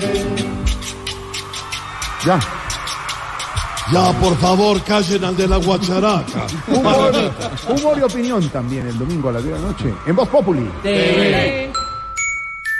Voz Populi TV, Voz Populi TV, aquí el humor Si mejor de tu equipo lo quieres relegar, danos el papayazo y tendremos de qué hablar. Voz Populi TV, Voz Populi TV, Voz Populi TV, Voz Populi TV. En Voz Populi, ¿qué se estará preguntando Aurorita? Aurorita, antes de su pregunta, hay una noticia en desarrollo hasta ahora. ¿Qué pasó, Silvia? Noticia que tiene que ver con la decisión del Consejo de Estado que mantiene la suspensión, Jorge Alfredo de Oyentes, de tres meses contra el alcalde de Bucaramanga, Rodolfo Hernández. Hagan. Esta suspensión la había impuesto la Procuraduría luego de haber golpeado al concejal John Claro. ¿Y ¿Se acuerda? ¿Y qué? Si lo golpeo, ¿qué? El que lo hizo famoso con la frase de... Miente. ¡Miente! No, pero alcalde Focus. Póngase, póngase Hay que, Focus. poner, hay que poner ejemplo de ese tipo de actividades del alcalde de Bucaramanga, que con groserías y con este tipo de golpes a un concejal trata de hacer política. Ah. Ojalá examinen muy bien qué hizo en la gestión durante los cuatro años. Ah, ¿Qué dijo? Pues habló el cara de oso yogi. ¿Qué dijo? ¿Qué le pasa? Me respeta. Alcalde, respete. En todo caso, la noticia es que el Consejo de Estado mantiene la suspensión por tres meses contra el alcalde de Bucaramanga, Rodolfo Hernández. Esa es la noticia en desarrollo. Aurorita, su pregunta. Ay, se me olvidó. Ah, no, A ve, ver, Jorge. a ver. Ay, muy triste. ¿Por qué? ¿Qué Con pasó? todo lo que una vez que se está pasando en el Congreso, eso se agarran, eso alega, eso no es como era antes. Me acuerdo, épocas buenas del Congreso donde los senadores se respetaban y a punta de palabra imponían sus ideas. Claro, palabra, buenos discursos, grandes oradores y seguramente no lo que vimos esta semana, don Álvaro Forero y Carlos Fernando Galán, que también ya pasó por ahí, que vimos el espectáculo del Congreso, tanto de las objeciones de la JEP como del eh, Plan Nacional de Desarrollo, Álvaro. Eh, esto que pasó de verdad es dramático y no es muy buen ejemplo lo que hacen los padres de la patria eh, frente a los colombianos. El miércoles muchas personas se quedaron viendo por televisión lo que estaba pasando y a las 5 de la tarde, como diría Tarcisio, oh, oh, sorpresa. es no que habían no, eh. ¿cómo? Oh, caramba. Oh, caramba, se les había olvidado citar bien al otro día. Entonces, esas cosas no son buenas.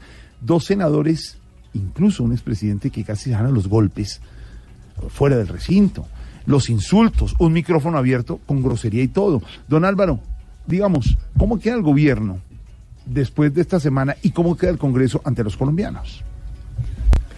Pues Jorge, el, el culpable de todos estos problemas de forma son las objeciones.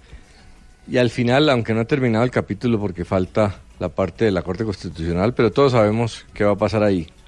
Uno puede decir que al gobierno le fue mal, pero al partido de gobierno no le fue mal. Logró con las objeciones parte de lo que quería, que era hacer populismo. Las objeciones, fíjese bien, se parecen mucho al muro de Donald Trump en la frontera mexicana. Eh, parecen una, co- una copia criolla de esa bandera de Trump que ha sido muy efectiva electoralmente.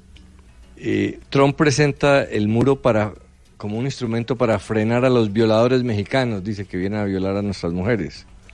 Y las objeciones se presentaron al principio para, para frenar a los violadores de niños. Trump presenta el muro para los, frenar los narcos mexicanos. Y fíjese que lo último que se ha planteado las objeciones es que eh, son necesarias para frenar que se cuelen los narcos a la JEP, eh, para evadir la extradición. Tiene la misma lógica eh, el uno y el otro. Ni el muro se necesita, ni las objeciones se necesitan porque son amenazas que supuestamente evitan algo, pero que no, no son ciertas. Porque ni los mexicanos son violadores, ni las objeciones se aplican a cabecillas abusadores de las FARC.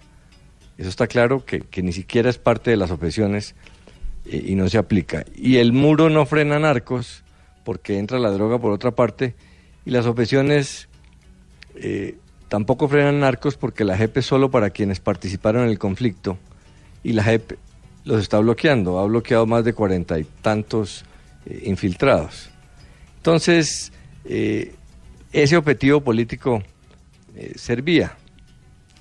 Y al gobierno eh, quedó pues con el problema de, de su agenda política enredada, pero el partido de gobierno salvó la cara porque al irse para la Corte Constitucional no queda como un fracaso legislativo del, del Centro Democrático y les va a quedar otra vez servido otro bandera que le gusta al uribismo, que es irse contra la Corte Constitucional cuando eh, eche para atrás las objeciones diciendo eh, que la justicia está politizada eh, y ese viejo cuento. Entonces, el problema es que en la era del populismo en que vivimos, eh, todo es opereta. Lo que dijimos aquí hace un mes, llevamos un mes dedicado a ese tema de las objeciones, que se sabía desde el principio que no iban a pasar y que no tenían sino objetivo político.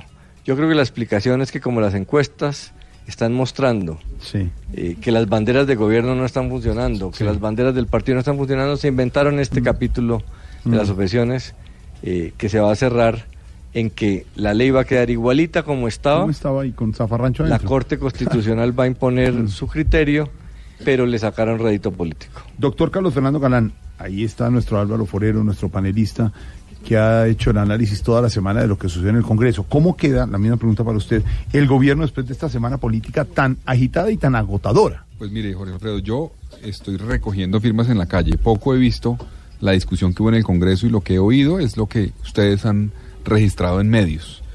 Y creo que la conclusión es que se perdieron más de 50 días en una cosa que terminó en nada. Eh, el gobierno trató de quedar bien un poco con parte de su electorado presentando las objeciones, pero después de 50 días quedó en lo mismo. Eso va a la Corte y la Corte va a decir lo mismo. Entonces, eso repite un poco lo que yo he dicho que ha pasado también en Bogotá. Nos quedamos a veces en unas discusiones que no sirven para nada, que solo sirven para perder tiempo y no llegan a lo que requiere el ciudadano y es soluciones para la gente. Entonces, en el caso de Bogotá, hemos hablado del metro. En el caso de La Paz, es necesitamos es resolver la problemática de La Paz y nos quedamos discutiendo unos temas de ley que realmente no vienen al caso y nos hacen perder meses en esas discusiones en Colombia.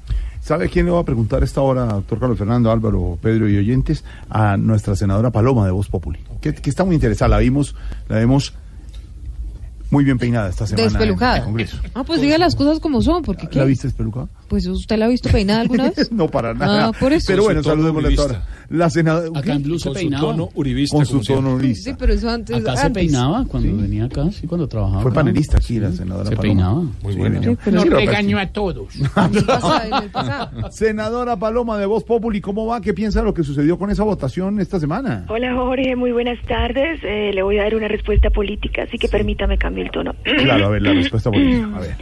Mm, Mejor le voy a dar una respuesta personal, así que permítame cambio el tono. Ah, personal.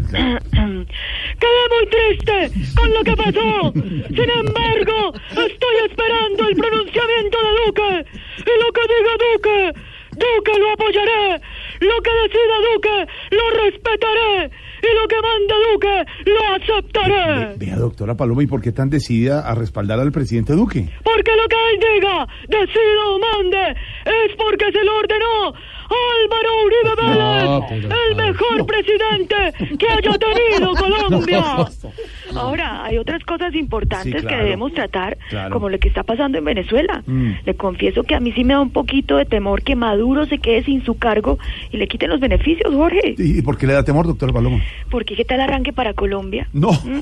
no. Pero peor aún, a vivir a la casa de Petro y a montar entre los dos venta de aguacates. Aunque yo sé que eso no se lo permitiría a mi presidente. No, no, no, si no creo que Duque permita el ingreso de Maduro. ¿Y quién habló de Duque, Jorge? No. Yo hablo de Álvaro Uribe Vélez, No. el mejor presidente que haya tenido Colombia. ¿Sabe qué, doctora Paloma? Mejor le cuelgo antes de que empiece a escuchar como un expresidente por ahí en el fondo, ¿no? ¡Eso! ¡Huya, Castillo Chavista! ¡Fascista! ¡Narcoterrorista! ¡Sicario de la moral! No, no, no. ¡Sicario! No, ¡Sicario! ¡Sicario! Gracias, doctor Paloma. En Sí, segundos. Eso, eso, eso no es no, no. No, para Oiga, que dije esto, Yo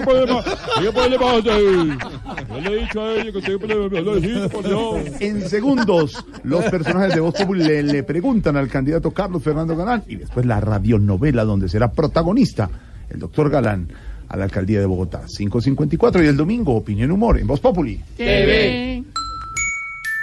Voz Populi TV, Voz Populi TV, aquí el humor crea opinión.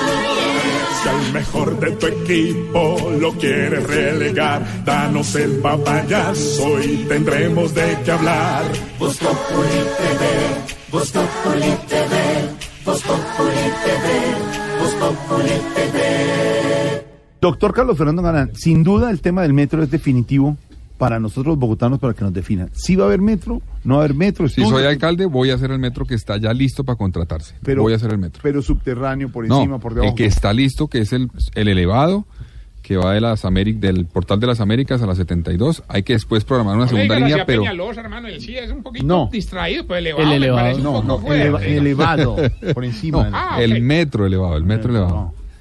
Yo lo hago, ese metro lo hago, si llego a la alcaldía lo hago, no voy a replantear eso porque eso atrasa años la solución. Índices de inseguridad, complicado el tema en Bogotá, en todas las ciudades del Sobre país, todo el hurto a personas, celulares, bicicletas.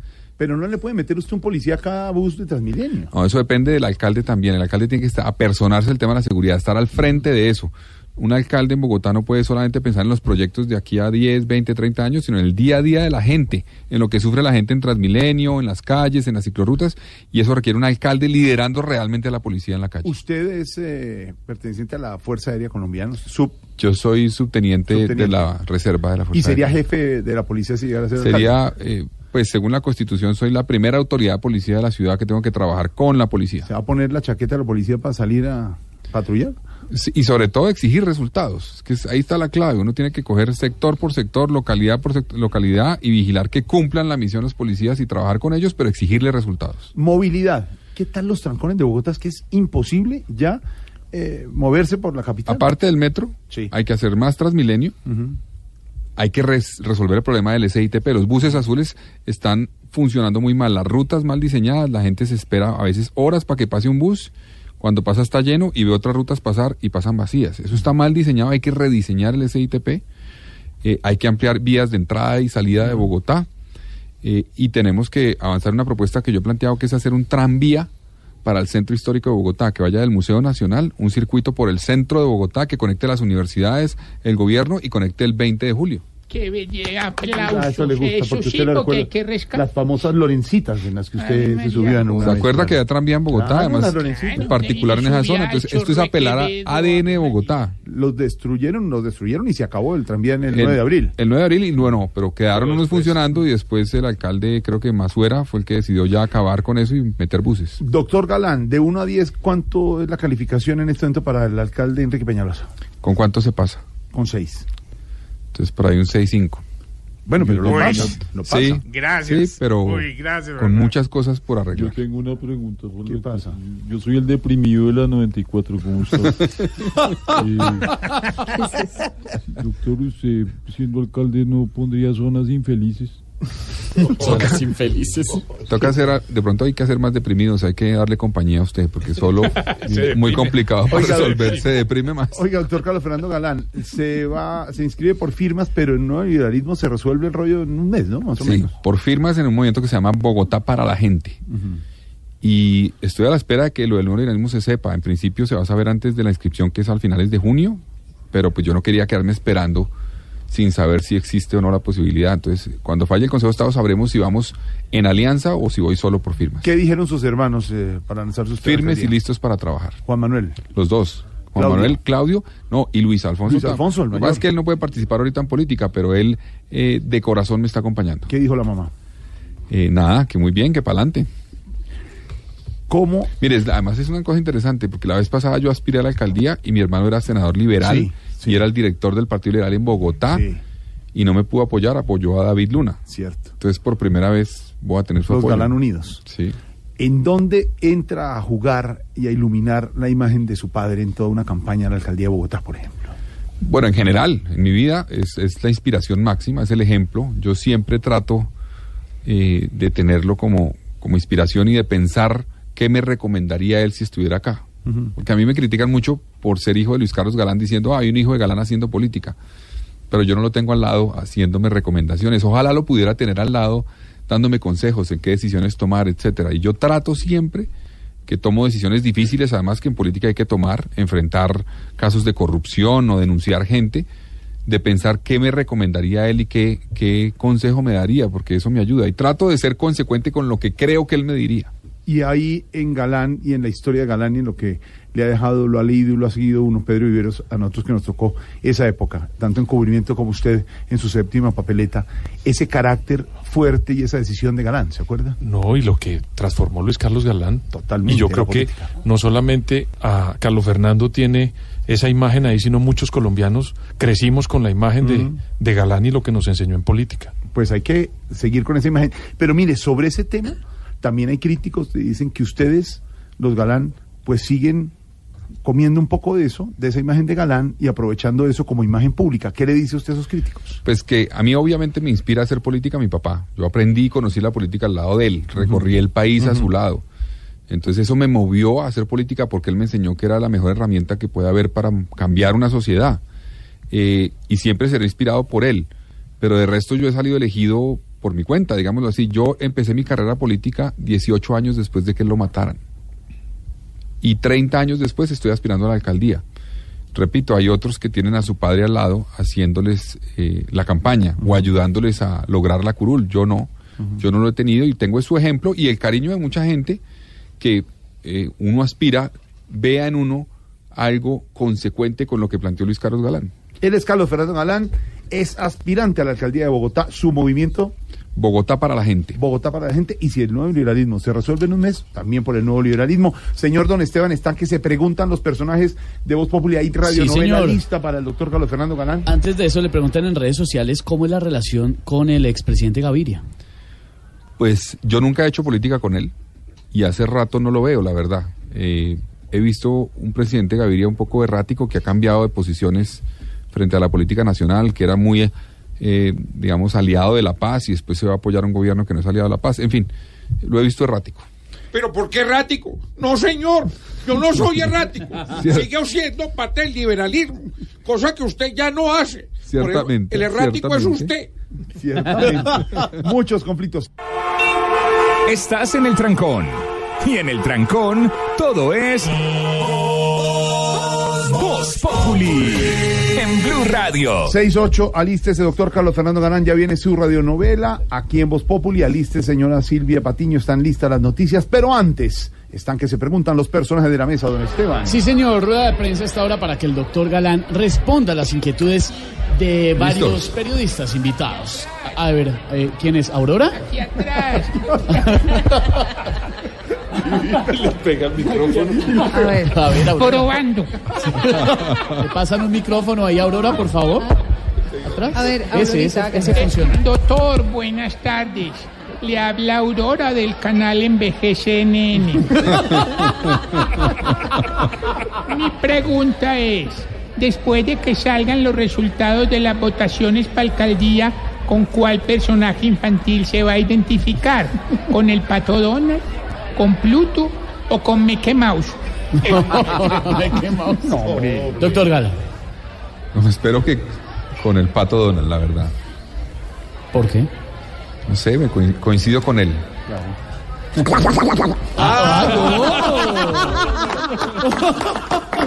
Hágalo de nuevo. Esos son votos. Bien.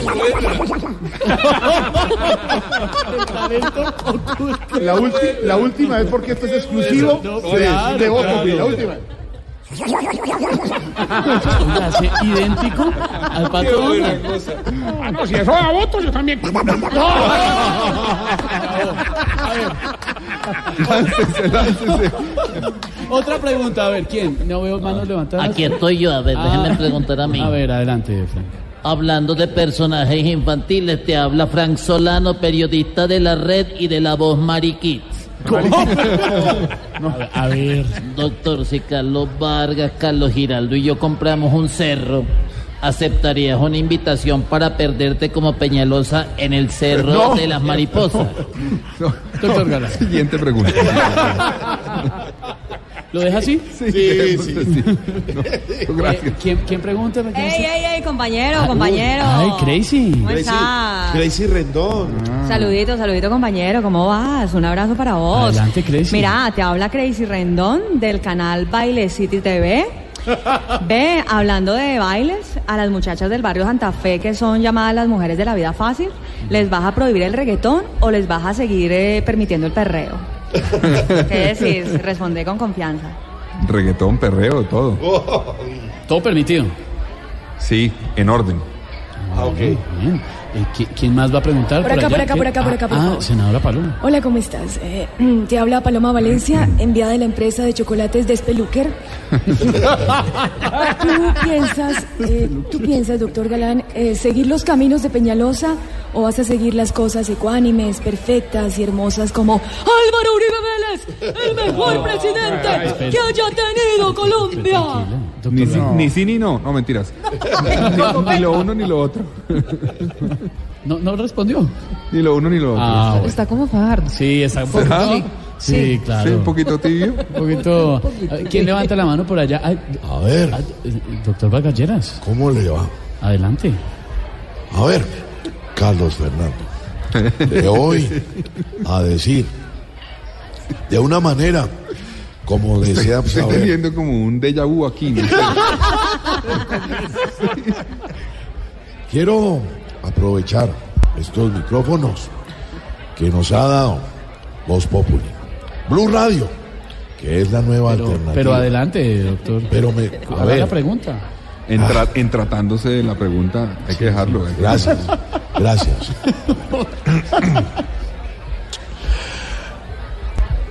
Cuando va a conquistar una mujer, No, pero.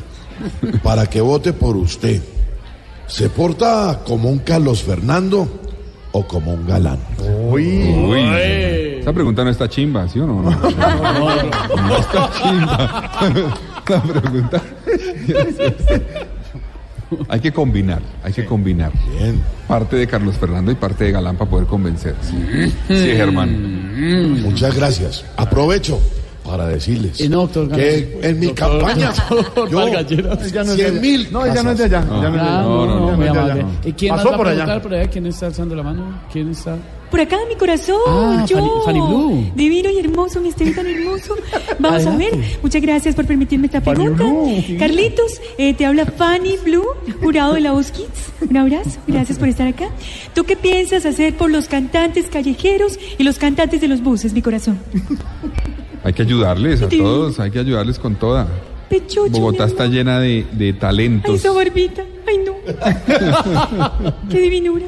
¿Puedo hacer Continúa parte de tu equipo? Ay, de mi, ay, de mi team, mi amor, de mi team. Encantada. El Team Fanny Lu, estamos listos. Ay, no, y con ese rojo se ve divino. Ay, chaqueta no. roja, Ya no está tan pelado, pero bueno, aguanta, hola. Tan lindo, pechocho, divino y hermoso, ¿eh? ¿Listo, doctor Galán? Listos, listos. Estamos Ah, en no. este momento en vivo en eh, YouTube, en Facebook Live. Eh, ¿quién- veo que hay otra mano levantada. ¿Eh, ¿George? ¿Cómo estás? Te habla George Alfredo Vargas. Faro, luz y guía del periodismo colombiano. Arranqué, por supuesto, por allá en 1969. noticiero Coapé, Noticiero Notivisión, Noticiero El Mediodía. Fuentes de alta Entrevistó a mi papá cuando empezó la carrera de mi papá. cuando, cuando aún, cuando aún el noticiero Krypton, por supuesto. Yo di la noticia de que usted se iba a lanzar a la alcaldía desde cuando usted tenía tres meses de edad. La pregunta a mi querido Carlos Fernando Charlie, como te decimos los amigos, de- por supuesto, cuando vamos, a- cuando vamos al club. Te quiero decir una cosa. Es lo peor. De todos los estamentos políticos, sociales, económicos, de todas las instancias periodísticas, ¿has conocido mejor periodista que yo? No, no tiene que responder, hombre, nada que ver. A esta hora, don Carlos Fernando Galán, ahí está su libreto, lo que no ha hecho en la vida ser protagonista de radionovela. Su sueño se le cumple en segundos. Prendan los radios, los transistores en la cara, en la Transistores. transistores, transistores, los transistores en la casa Galán. Pero usted dijo que en el año 69 el transistor, como el de mi papá, el Sancho, que llevamos al estadio, eh, graben porque viene la radionovela, pero también nos pueden ver los millennials en... en Facebook y en YouTube. Estamos Dijo en por vivo. primera Claro vez bien que sí. mile- millennials. Sí, no, millennials. bien, claro. Millennials. Es que millennials es una marca. Vamos a las noticias más bien, Seis de señor. la tarde, 15 minutos. ¿Qué está pasando a esta hora, Silvia? Está pasando, les ah, habíamos adelantado, el alcalde de Bucaramanga, Rodolfo Hernández, va a tener que dejar su cargo.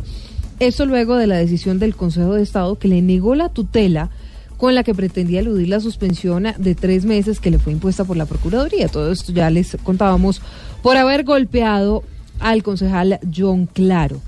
El fallo lo encuentran en blurradio.com, Julián Mejía, pero además lo nuevo es que el alcalde dice que no se va, está ahí atornillado. Así es, eh, Silvia, buenas tardes. El Consejo de Estado, ya lo decía usted, ratifica la sanción que le había impuesto la Procuraduría al alcalde de Bucaramanga, Rodolfo Hernández, luego de que este órgano de control lo suspendiera por tres meses, luego de golpear al concejal John Claro del Partido Alianza Social Indígena. Lo que dice el fallo del Consejo de Estado es que se niega el amparo solicitado por el señor Rodolfo Hernández Suárez mediante la acción de tutela interpuesta contra la Procuraduría el 17 de enero de 2019. El concejal de Bucaramanga, John Claro, al conocer la noticia de la suspensión del alcalde Rodolfo Hernández, manifestó que le parece pertinente la decisión del Consejo de Estado y la Procuraduría. Me parece pertinente y al lugar porque estamos en un estado de derecho y esperemos que se respete el debido proceso. Entre tanto, el alcalde de Bucaramanga, luego del golpe al concejal, ha pedido disculpas por ese acto violento y además ha enfatizado en diversas ocasiones que no le tiene miedo a las investigaciones ni tampoco a la Procuraduría. En Bucaramanga, Julián Mejía, Blue Radio. Muy bien, Julián, gracias. Y a esta información importante que tiene que ver con la falta de pago de parte del gobierno de Juan Guaidó para todos esos militares que desertaron y que están hospedados en hoteles en Cúcuta. Estuvieron muy cerca de ser alojados. En los últimos minutos, sin embargo, fue cancelada la deuda por más de 60 millones de pesos, María Camila. Silvia, buenas tardes. Mire, Blue Radio conoció que el Hotel Nueva Cora en Cúcuta tomó la decisión de desalojar a los militares debido a la falta de pago. En conversación con Blue Radio, el sargento mayor Jackson aseguró que la deuda era por más de 60 millones de pesos y que el desalojo de 105 personas entre militares y niños se iba a llevar a cabo a las 6 de la tarde. Hace pocos minutos se conoció que la deuda ya fue saldada, sin embargo, el sargento señaló que los responsables de estos pagos son integrantes del gobierno interino de Juan Guaidó, del cual no lograron respuesta. Una de las respuestas que dijo un político, ¿verdad? Que me voy a reservar el nombre por los momentos, es que nos regresemos a Venezuela y esperemos el llamado. ¿Cuál llamado? Si ya el llamado los atendimos. Según el sargento, esta noche seguirán en el hotel, pero a partir de mañana deberán buscar cómo solucionar ellos su hospedaje y alimentación. Además, piden una solución definitiva, ya que esto no es la primera vez. Es decir, María Camila, pagaron la deuda que tenían, pero eso no significa que van a poder seguir hospedados en el hotel. Exactamente. La deuda se pagó, los 60 millones, digamos, hasta la fecha. Esta noche ellos tendrán que responder, o a partir de mañana tendrán que responder por su Por alimentación y hospedaje. Muy bien. Ya son las 6 de la tarde, 19 minutos. En otras noticias se conoció, a propósito de Venezuela, la historia de un general que quería llevar a su hijo de tres años a Estados Unidos. Todo esto para que le practicaran una cirugía cerebral. Sin embargo, la administración de Donald Trump le habría negado esa solicitud, Carlos, allá en Caracas.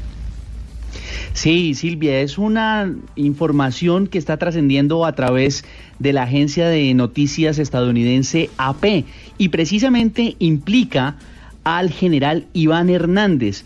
Ese quien eh, el señor Bolton, John Bolton, asesor de seguridad nacional, implicó junto a Vladimir Padrino y al, y al presidente del Tribunal Supremo de Justicia, Michael Moreno, como las presuntas fichas clave para lograr la deposición de Maduro del poder. Según la información que maneja esta agencia internacional, en el año 2007, una clínica en los Estados Unidos, el Boston Children's Hospital, pues recomendó un tratamiento por valor de 150 mil dólares para el hijo del general Hernández. Para los trámites de la visa, los trámites consulares y demás, en su momento se acercó a la Embajada de los Estados Unidos, pero esas visas fueron rechazadas hasta que en un momento un funcionario de inteligencia tuvo en consideración el rango y la importancia de este general y la cercanía con el régimen de Nicolás Maduro para finalmente eh, poder eh, lograr que pu- pudiera acceder a ese tratamiento en los Estados Unidos. La información de AP también da cuenta cómo Vladimir Padrino López, el ministro de la Defensa de mm, régimen de Nicolás Maduro, también comenzó a abrir un canal de diálogo y de negociación con fuentes de la inteligencia de los Estados Unidos y mm, de esta manera dando mayor soporte a esas declaraciones del asesor Bolton. Carlos es nuestro enviado especial a Venezuela sin descanso, informando minuto a minuto de esta crisis de esta semana en Venezuela. Volviendo al país, Silvia, el Plan Nacional de Desarrollo que seguimos desmenuzando y encontrando noticias, ¿no? Aprobaron rápido eso. Aprobaron muy rápido eso, pero Jorge Alfredo, además del Plan Nacional de Desarrollo, le quiero hablar de lo siguiente. Apunte ahí, por favor. A ver, señor. 38 billones de pesos. Platica, no, no ¿no? se sorprenda, pero sí es Platica. mucha plata. Esto, digamos, ¿qué es lo que costaría 38 billones de pesos? Pues nada más y nada menos que las peticiones que los sindicatos de funcionarios públicos le están haciendo al gobierno. ¿38 billones de pesos, Marcela? Sí, Silvia, así es. Ese es el cálculo que Blue Radio conoció de lo que está pensando el gobierno que le va a costar atender a la totalidad de las peticiones que están haciendo los sindicatos en este momento. Con esa plata, por ejemplo, se podría pagar la totalidad de gastos de personal del gobierno nacional. ¿Qué es lo que están pidiendo los sindicatos? Entre otras cosas, piden que se aumente la planta de personal de algunas entidades públicas, que se les permita tener una sede propia con cargo al Estado, que se reduzcan las jornadas laborales en algunos casos, e incluso que se paguen viajes a sindicalistas y sus familias que estén de permiso sindical. Las negociaciones van a continuar durante el mes de mayo y hay una fecha límite alrededor del 15 en la que se sabrá si las negociaciones se prorrogan o se definen de una vez. Muy bien, Marcela, gracias. 38 billones de pesos. Entonces, mientras tanto, la policía está preparándose para un plan de seguridad ante la salida masiva de 10.000 uniformados. ¿Por qué, Damián? El general Óscar Atortúa reconoció que el vacío en la institución eh, por el retiro masivo de 10.000 policías obligó a crear un plan de contingencia para reforzar la seguridad en el país. Mientras tanto, sabemos que tenemos un vacío en nuestro personal.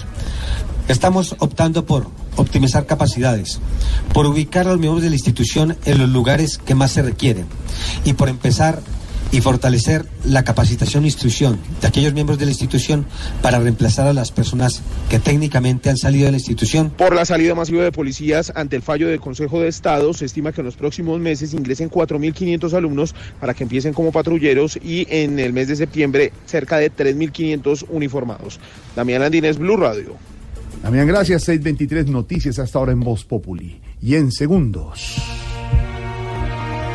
Producciones Voz Populi presentará al primer actor, al primer galán de la radio, Carlos Fernando, buscando la alcaldía, en la alcaldía mayor de Bogotá, en el Palacio Líbano, desde Voz Populi de Blue Radio. Esto en segundos. En segundos.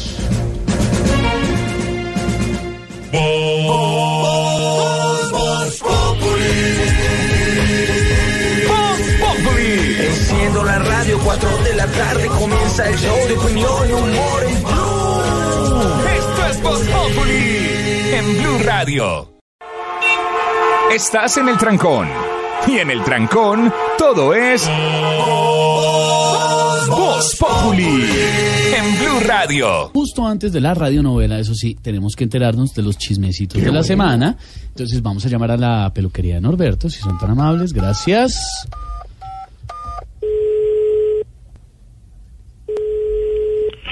Vamos para la playa, me se va del alma, pero si tú vayas para ver tu talla. a ver, Ay, aló. calma, coca. Dejaron otra vez el teléfono descolgado, ya que esa vaina. Aló. ¿con Ah. quién? Con Esteban de Voz Populi, ¿cómo le va, Norberto?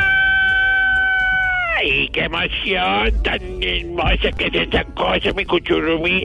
Estaba precisamente cantando la canción que nos inventamos cuando estuvimos en la No, playa. ah, primero, no nos inventamos ninguna canción. Segundo, no estuvimos en la playa nunca, ni vamos a estar nunca en la playa, usted y yo. Ay, palabras claves. Nunca. ¿Verdad que estás con tus amigos en Blue? No, podemos decir lo nuestro. Ya, ya entendí. Ah, pero antes, antes déjame decirte que nos pusimos a hacer castillos y luego yo te enterré en la arena, No, ¿te acuerdas? no, ¿qué le pasa? Y después de enterrarte ahí sí te cubrí todo el cuerpito. No, oiga, échese agua. A ver, mejor cuéntenos quién ha pasado por la peluquería esta semana. cierto. A ver, em, em, mi querido profesional del micrófono, eh, déjame decirte, a ver, espérate antes de decirte. ¿Qué? ¿Qué fue que ahora? re- Recuerda que el santo papa dijo que nada de chisme, Claro. pero igual, me da igual. Te voy a contar. Y si el papa se da cuenta, es porque Jorge Alfredo lo llamó a contarle. No, Jorge Alfredo. Sí, señor. sí Sí, sí. Jorge Alfredo llamó a contarle al Papa si se da cuenta, así que no sé. Yo, bueno. Le cuento, Nada. señor aficionado del micrófono, que estuvo por acá nada más Y nada menos. que alias el paisa. No me diga. ¿Apareció? Sí. Me puso a que lo motilara, lo depilara, le hiciera manicure y pedicure y al final se me volvió. No me diga, ¿y será que le va a poder cobrar? no le va a poder cobrar la jefe, no le va a poder cobrar yo. bueno, hay que más. ¡Ay! Adivina quién más estuvo por aquí. ¿Quién estuvo por allá? Nada más Y nada menos. que James. No. Sí. Sí, le hice masajes relajantes y mientras eso me contó que el Chelsea y el Manchester se están peleando por él. No me diga. Sí, el Chelsea quiere que se vaya para el Manchester y el Manchester para el Chelsea. Ay. pasa, Bueno, mi chiquito hermoso. No, cuál chiquito hermoso ni que nada. Norbertico, salúdelo. La gente va a pensar en cualquier vaina. No, Norbertico, salúdelo. A ver, a ver, a ver. Vamos ya, ya. Acuérdate que tenemos que ir a ver Avengers porque tú eres mi superhéroe, tú eres mi Thor, mi tormento favorito. No, ay, chao. Váyase de acá, Norberto. Chao, hasta luego. No puedo. ¿Y este tipo por qué inventa? Jorge tengo nada que ver con ¿Usted es su. Thor? ¿Usted de verdad es el Ni Thor su Thor, ni su toro, ni nada. Ya viene la radionovela. Abre la medalla, todo el Caribe, viendo tus.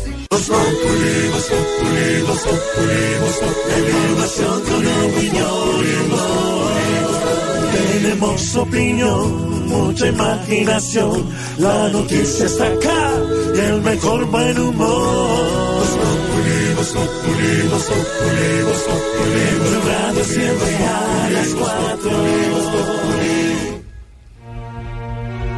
6 de la tarde, 28 minutos. Producciones Voz Populi presenta su radionovela Abrázame muy fuerte. ¡Uy! No tan fuerte.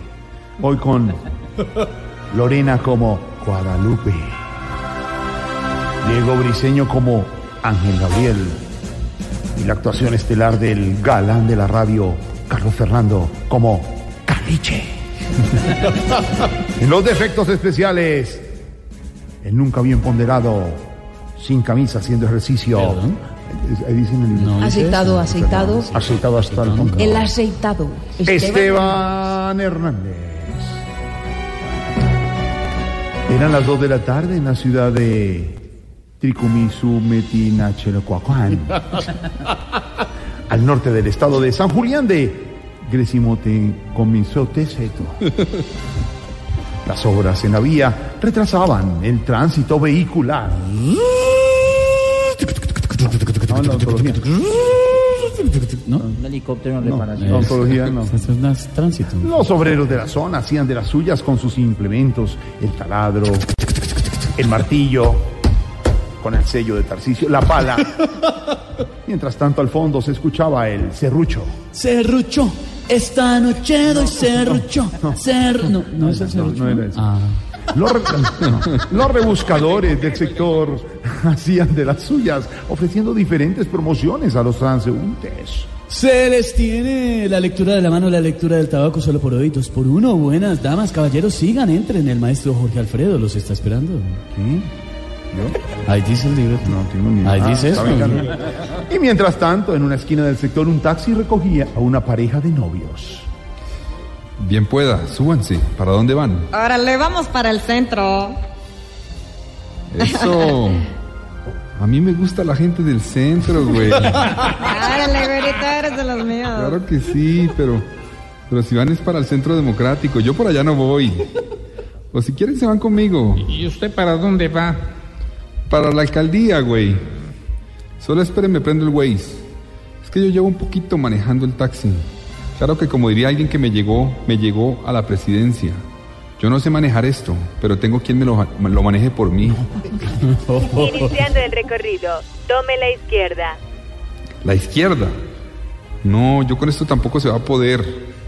Vamos mejor así que igual no nos vamos a perder. ¿Y qué? ¿Ustedes cómo se llaman? Pues verá, yo me llamo Guadalupe y él es mi novio, amorcito, Ángel Gabriel. Gusto, Usted se me hace conocido, ¿eh? ¿Usted es galán? Sí, desde chiquito. Unas me dicen galán, otras papacito. No, no, no, no, órale. Quieto ahí, quieto ahí. No, no, no. Yo me refiero a que si usted es de apellido galán. Ah, sí, también, también. Mi nombre es Carlos Fernando Galán. Pero mis compañeros de la Mancha Amarilla me dicen caliche. Órale. Antes tenía otro trabajo donde me iba muy bien, pero ahora soy taxista. Uy, eso sí es un cambio radical. Uy, sí, pero no hablemos de ese partido. ¿Y qué? ¿Ustedes cuánto llevan juntos? Muchos años, muchos años, no se imagina. ¿Y qué? ¿Usted por qué no le propone a ella todavía? A ver, ¿Proponerle matrimonio? No, proponerle que vote por mí, güey. ¿Y, y por qué está manejando taxi? La verdad es que yo antes era senador. Eso que tiene que ver. Que antes también me la ganaba sentado, güey. Pero, ¿el taxi es suyo o le liquida al jefe? Vuelvo y les digo, yo no tendré jefes. Mis únicos jefes serán los habitantes de esta ciudad de Bogotá. Usted se ve muy preparado, ¿no? Claro, por eso es que quiero llegar a la alcaldía. Mejor dicho, voy a ganar. Póngale la firma. ¿Así de seguro está? No, pero como estoy en la recolección, pues póngale la firma. la señorita también me puede poner la firma en esta hojita, por favor. Claro que sí. ¿Será que Guadalupe y Ángel Gabriel firman para apoyarlo en su aspiración a la alcaldía? ¿Será que mejor pagan la carrera y se bajan? ¿Será que yo soy un vagabundo que anda por el mundo derrochando amor? Descúbralo aquí en un nuevo capítulo de su radionovela Abrázame muy fuerte. Uy, no tan fuerte hoy con la actuación estelar del galán de la radio, Carlos Fernando Galán, que quiere ser alcalde de Bogotá. Gracias, doctor Carlos Fernando Galán. Gracias por la invitación, muy chévere. La pasan bueno aquí. Espero volver. Mm, Lo están oyendo los habitantes de Bogotá y de Colombia. ¿Por qué es que tienen que votar por usted? Bueno, yo quiero trabajar para que esta ciudad desarrolle todo su potencial. Esta es una ciudad que tiene muchos problemas para enfrentar y yo creo que tengo la capacidad para liderar con los ciudadanos una Bogotá para la gente, devolverle la ciudad a la gente y que no quedemos en pleitos políticos que no le sirven a nadie. Necesitamos una ciudad para la gente. ¿Me deja hacerle una pregunta? Claro. Sí, claro. Óigame, yo creo que uno de los mayores dolores de cabeza que tienen los ciudadanos en general, pero digamos que en Bogotá es el robo de celulares, la inseguridad. ¿Usted qué va a hacer con eso? Pues yo mencionaba hace un rato, primero el alcalde tiene que estar al frente de la policía, realmente liderarla.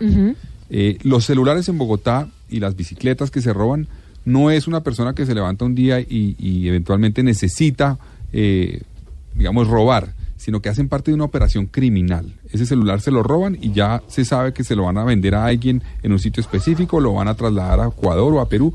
Entonces hay que enfrentar, así como hay un crimen organizado, hay que organizarse mejor para enfrentar ese crimen. Y eso pasa por el alcalde. El alcalde tiene que liderar la policía y exigirle resultados. Además hay otros temas, pues no alargarme, pero uno es un bloque para la seguridad, un cuerpo élite de seguridad en el transporte público, Transmilenio, SITP, ciclorrutas.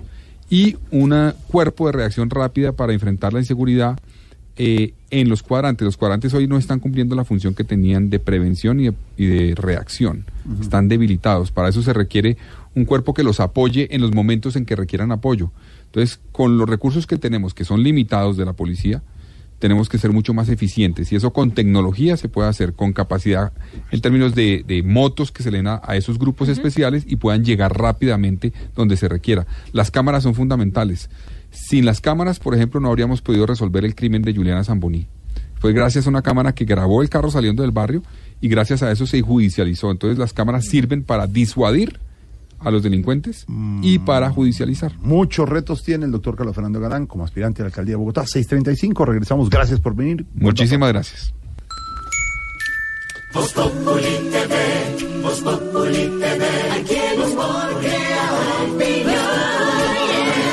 Ojalá que no sea solo tilín, tilín, pues seremos los jueces cuando estén en el ring. Voz Populi TV, Voz Populi TV, Voz Populi TV, Voz Populi TV. Momento, Jorge Alfredo, para oír una más de las múltiples anécdotas de Junio. Ah, lo tiene en la línea. Claro, está Junio con nosotros.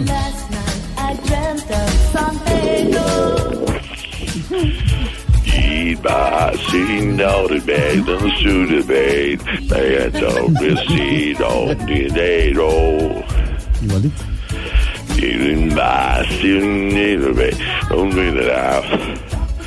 Bueno, ya a esta hora escuchamos a Madonna con su canción La Isla Bonita, Junio. Junio, qué pena lo interrumpo, lo estamos llamando de Voz Populi. Le habla Esteban Hernández, ¿cómo va?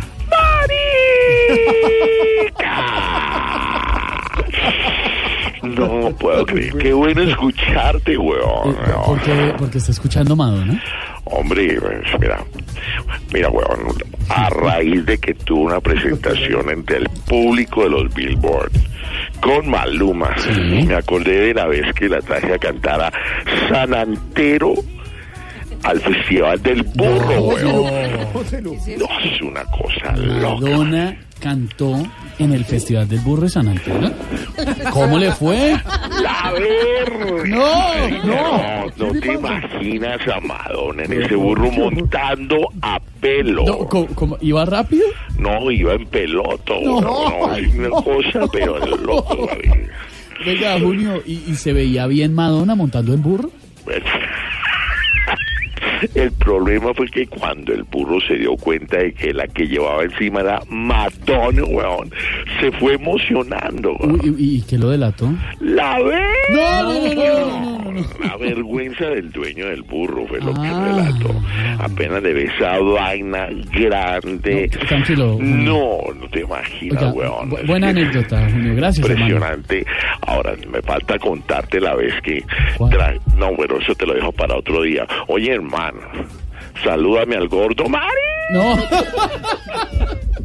Yo le mando saludos. Chao. ¿Cómo trata así a Diego Briseño? Bueno, ¿Sí? ¿Qué le pasa? aquí está el reggaetón de la semana en Voz Populi, señor Don Esteban. Me gusta el reggaetón. Me gusta el reggaetón. A mí me gusta su música. Reggaetón, reggaetón, Me gusta el reggaetón. reggaetón. Me gusta el reggaetón. Me gusta el reggaetón. A mí me gusta su música.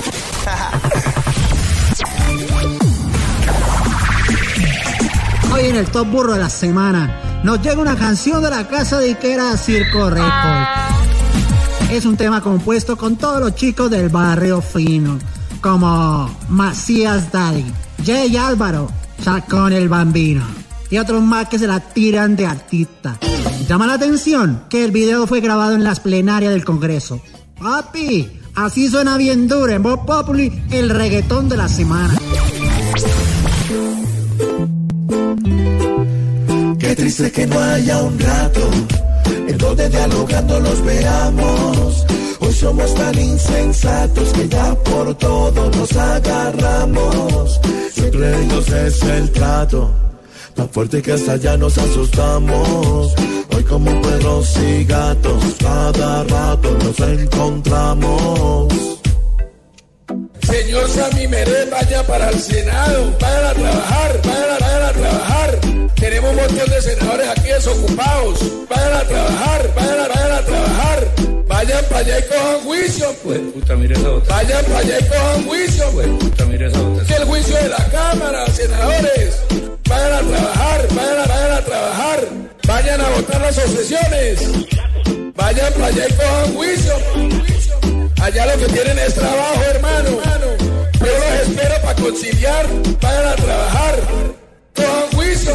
Cojan juicio.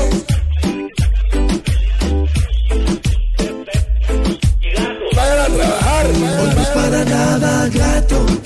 Míralos todos los días agarrados. Como piedra en el zapato. Sale gente de todo lado. Esto parece un retrato. Pues siempre en la misma lo encontramos. Deberían ser sensatos. Estos casos la ganamos. A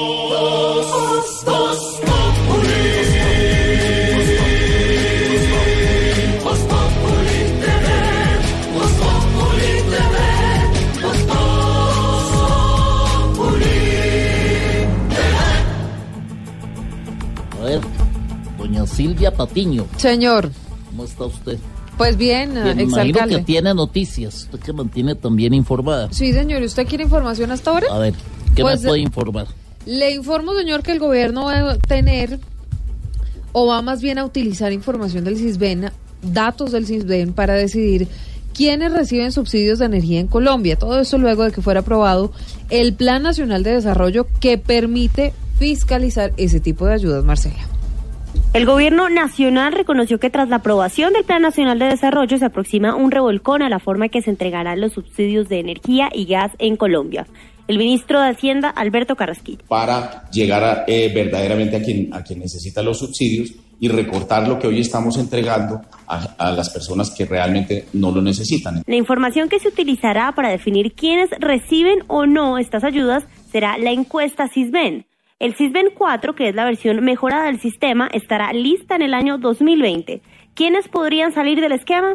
El viceministro Juan Alberto Londoño. y que se van a realizar, por ejemplo, en los, en los temas eléctricos y que hay gente de estrato 1 que vive en Rosales. Los subsidios de energía y gas le cuestan al país unos 700 mil millones de pesos al año. Marcela Peña, Blue Radio. A propósito de recursos, Marcela, 200 mil millones de pesos van a dejar de recibir las alcaldías. Esto a propósito del tema de la modificación en el pago que deben hacer las empresas de juegos de suerte y azar y que fue aprobada en el Plan Nacional de Desarrollo en relación con los recursos para la salud. María Alejandra Moreno nos cuenta más. Se trata del artículo 61 que cambia las reglas para el pago que hacen los operadores de juegos de suerte y azar y sus aportes a las finanzas territoriales. Actualmente los privados pagan a título de derecho la explotación de 12% sobre los ingresos brutos, pero ahora el monto será definido sobre el valor registrado en el contador de entrada de las máquinas. La viceministra de Protección Social, Diana Cárdenas. Aunque tenemos un impacto estimado de acuerdo a Coljuegos de 180 mil millones para en el corto plazo, esperamos que este impacto se reduzca con el compromiso de toda la industria de juegos. Este ajuste cambia la base del cálculo con el que los operadores cancelan sus giros al Estado y llevaría a que los municipios y departamentos dejen de recibir unos 200 mil millones de pesos cada año, teniendo en cuenta que el dinero recaudado de este impuesto será destinado para el régimen subsidiado del Fondo de Salud. María Alejandra Moreno, Blue Radio. Y tenemos más noticias eh, que tienen que ver con sobornos, porque dentro de ocho días va a ser eh, la nueva imputación de cargos por los sobornos justamente de la multinacional Odebrecht para la adjudicación de la Ruta del Sol 2. Pero entonces Silvia Charri ¿A quién van a imputarle cargos? La imputación de cargos será contra Manuel Ricardo Cabral, que era el director del contrato para el proyecto de la Ruta del Sol y es precisamente por la investigación que se lleva por los sobornos de la multinacional en Colombia. Blue Radio conoció que la Fiscalía le imputará cargos por los delitos de lavado de activos y falsedad en documento, entre otros, en medio del proceso que llevan por el soborno específicamente de los 6,5 millones de dólares que pagó Odebrecht al entonces gerente de Vinco, Gabriel Ignacio García Morales, que ya está condenado. Por este episodio recordemos que fue condenado esta semana a 11 años de prisión el expresidente de Corficolombiana José Elías Melo. A Manuel Ricardo Cabral Jiménez también le formularon pliego de cargos en la Superintendencia de Industria y Comercio por este contrato. Silvia Charri, Blue Radio. Muy bien, eh, Silvia, habló Pastor Alape en Medellín y está pidiendo protección para los excombatientes de las FARC. Además, hizo referencia a las presuntas infiltraciones de exmilicianos en las protestas universitarias, tema del que ha hablado el fiscal general de la Nación con capturas muy recientes, la última en el departamento del JM19, Cauca. ¿no? JM19, sí señor, ese es el movimiento. A ver, Valentina Herrera en Antioquia. El miembro del partido FARC, Pastor Álape, habló durante su visita a Medellín de la necesidad de proteger a las comunidades de exguerrilleros y de campesinos, así como de los ecosistemas que estos habitan, en especial luego del asesinato de 130 combatientes que asegura han muerto tras la firma del acuerdo. Álape calificó de tramposos a los que quieren continuar con las objeciones a la JEP. Tanto su Cámara como su Senado le dijeron al país, esto está cambiando. Aquí hay un compromiso de paz por encima de cualquier cosa. Y todos saben que las objeciones fueron hundidas, no pasaron. Sin embargo, por todos los procedimientos maquineos, tramposos que suele hacer la institucionalidad, están haciendo lo, lo imposible por tratar de mantener En cuanto a las denuncias de la Fiscalía sobre excombatientes que estarían infiltrados en las universidades públicas, liderando manifestaciones que terminan en disturbios, dijo que por las condiciones del país pueden haber grupos pagados dentro de esas instituciones para generar desórdenes, pero insistió en que no hay pruebas de que sean excombatientes de las FARC. En Medellín, Valentina Herrera, Blue Radio. A ver, Norbertico, usted que está ahí hablando, A ver, ¿qué pasa, Silvia? ¿quiere saber de deportes? Cuénteme de deportes, que es lo último. Me encantan las piernas y los... ¿Los qué? No, no le Deje puedo así, decir al aire. por favor, sí, señor. Óigame, los guayos, eso, muy bien, don Wilson Vaquero. A pesar, óigame, a pesar de estar clasificado entre los ocho del fútbol colombiano, Junior se despidió de su técnico, de Luis Fernando, de Luis Fernando Suárez, Fabito Poveda. Hola, buenas tardes. El técnico Luis Fernando Suárez se convirtió en el décimo en ser despedido en lo que va del torneo en el fútbol profesional colombiano. Al frente del Junior dirigió 26 partidos, ganó 8, empató 12, perdió 6 para un total de 36 puntos y un rendimiento del 46,15%. Anotó 26 goles y recibió 25. El presidente del Junior, Antonio Char, confirmó y dijo el porqué de la salida del técnico antioqueño. Bueno, principalmente porque eh, el rendimiento deportivo, el rendimiento deportivo del equipo no, no, no viene mejorando.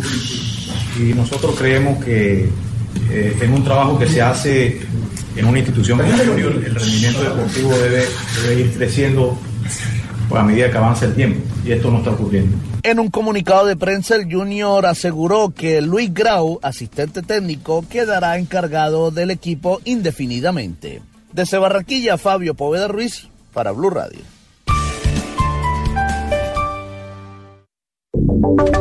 Y ahora en Blue Radio, la información de Bogotá y la región. 649 comienza a gestarse desde Bogotá un nuevo movimiento de protesta estudiantil. El gobierno confirmó en las últimas horas el desembolso de 78 mil millones de pesos para el tema de ciencia y tecnología, pero ahora dicen los universitarios que era más dinero el que se había Ah. acordado. Y entonces, eh, bueno, van a comenzar, Prepárese digamos, a, si preparar una agenda. Va a haber marchas, A ver qué es lo que va a pasar. Uy, vamos a ver, muy bien. María Alejandra Moreno. La delegación de la Asociación Colombiana de Representantes Estudiantiles de la Educación Superior aclaró que durante la mesa de diálogo con el Gobierno Nacional, este aseguró que el dinero de saldos presupuestales que va mayormente para ciencia y tecnología no sería el planteado en los acuerdos del pasado 18 de diciembre de 2018, que eran de 300 mil millones de pesos, sino que será de 78 mil millones equivalentes a un 26.1% de lo acordado. La líder estudiantil Jennifer Pedraza. Aún así, el gobierno nacional, especialmente el Ministerio de Hacienda, ha decidido que no, que 300 mil millones de pesos es mucho, que para ellos es prioridad a subir con esa plata otros gastos del presupuesto del 2019 y de los 300 mil millones de pesos. Solo nos quieren dar 78 mil millones de pesos de lo acordado para la ciencia y la tecnología. Por el momento, los estudiantes esperan agotar todos los recursos para llegar a un acuerdo con el gobierno. El paso a seguir será poner en marcha una agenda de movilizaciones entre plantones, asambleas y marchas. María Alejandra Moreno, Blue Radio. Doña Areli Senado, ¿cómo le va con su EPS? Buenas tardes, mi niña, muy buenas tardes. Bien, digamos que muy bien, aunque le estoy componiendo una canción a las EPS ¿Ah, que sí? definitivamente no cumplen, pero bendito Dios, a mí me ha ido bien en todo caso. Muchas Bueno. gracias, mi niña, por invitarme. Pues le tengo el top 5, el ranking de las 5 EPS en Bogotá con las mayores quejas, Angie. El ranking de las 5 EPS con mayores quejas en Bogotá lo encabeza Capital Salud con 6.212 reclamos. En el segundo lugar figura Cruz Blanca con al menos 1.444 quejas, seguida por Medimás con 1.073. En el cuarto lugar está Salud Total con 1.053 y cierra el ranking Famisanar con 951. Pero ¿cuáles son las principales quejas? Le preguntamos a algunos bogotanos. El mal servicio y que siempre toca ponerles una tutela para que den un servicio a la gente que necesita algo. para pedir las citas, mes, dos meses y que no hay agenda. Para el ciudadano de a pie es lograr que las EPS entiendan que tienen que cumplir con el plan obligatorio de salud. Según la Personería de Bogotá, demoras en las citas médicas, negativa de suministros y o medicamentos, demoras en exámenes, remisiones y no pagos serían solo algunas de las denuncias que tienen documentadas. Angie Camacho, Blue Radio. Oiga. Señora. Hola, pobre. ¿Qué le pasó de la A ver. Eh, quisiera saber aquí en esta ayuda pobre, ¿por dónde puedo pasar con mi Lamborghini? ¿A dónde fa- va usted a farolear con su Lamborghini Ah. Eh. los viernes por la noche? Usted tiene pura pinta de pobre, ¿yo no? Sí. Bueno, A ver, a ver, a ver, ¿va, cuente. va hacia el norte? Ah, pues, pues, oh, pues, por supuesto. La ¿Yo para dónde va- voy a ir? Para el norte. Oiga. Bueno, mire, la, la carrera séptima, para que lo tenga en Eh. cuenta Lamborghini, está presentando congestión entre las calles 117 y 122. Ay, O gracias sea, ahí por el lado de. Usaquén, por ahí no es, en este momento. Pero si ¿no? va para Rosales no tiene problema. No tiene problema, sí, exactamente. Gracias a Dios. Puede cogerla un poquito Me antes. Bueno, imagino los huecos de por ahí con ese Lamborghini.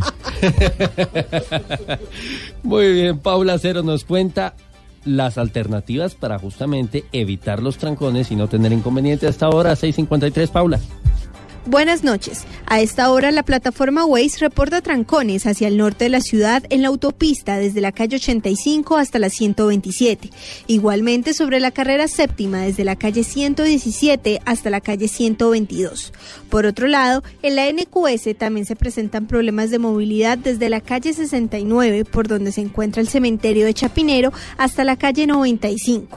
Por el noroccidente de la ciudad se presenta congestión a esta hora sobre la calle 80, desde la 79 por donde se encuentra ubicado el barrio Minuto de Dios hasta el portal. Y hacia el sur, de igual forma, hay problemas de movilidad sobre la autopista sur, desde la calle 45 hasta la 57 sur.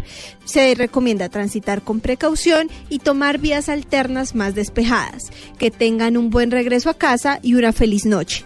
Paula Acero, Blue Radio. Gracias, pobre, por esa información.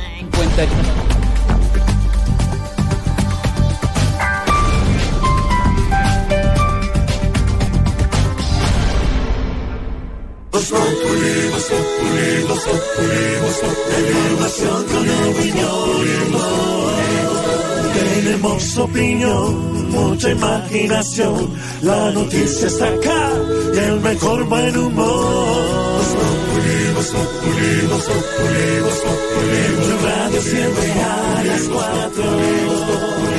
Recomendado para este fin de semana, José Elías Melo va a estar en Los Informantes con María Elvira Aranco. condenado a 11 años y 7 meses de prisión por cohecho y celebración indebida de contratos. Va a hablar de Odebrecht, va a hablar de varios temas. Le tengo, don Pedro Viveros, un adelanto. Ok. No, nunca se iba a imaginar que una compañía como Odebrecht, que supuestamente era de las más grandes compañías y de las mejores compañías, que saliera con esa sorpresa de esa fábrica de, de corrupción que tenían allá montada. Hay compañías que solo entienden hacer negocios de esa manera. La persona que lideró los sobornos en Angola y en Colombia es hoy un funcionario de Odebrecht común y corriente. No le pasó nada. No le pasa, no, no solamente no le pasa nada, sino que es- está trabajando con ellos. Ahí va a estar José Elías Melo respondiendo las preguntas de la nena Arrazo. la No lo ha visto en ningún medio, no lo había oído en ningún medio ni visto en ningún medio de comunicación hasta ahora. exclusivo de los informantes. Y a esta hora, para cerrar la semana llenos de reflexión y amor y paz, sorterita. Gracias, joven Esteban. Vamos a orar antes de irnos. Y a la súplica respondemos todos bien queridos. Líbranos, Señor. Líbranos, Señor. De darle posada a Leopoldo López. Líbranos, Señor. De costearle la gomina al ojillo. Líbranos, Señor. De ser abonado del Santa. Líbranos, Señor. Esta no le va a gustar al director. No, Jorge, no, no haga esa cara. Lo siento. De un francotirador epiléptico. Líbranos, Señor. ¿Qué es eso? De tener joroba y trabajar en Rappi. Líbranos, Señor. Y de un presentador visco con teleprompter. Líbranos, Señor. Amén, aleluya, descansar.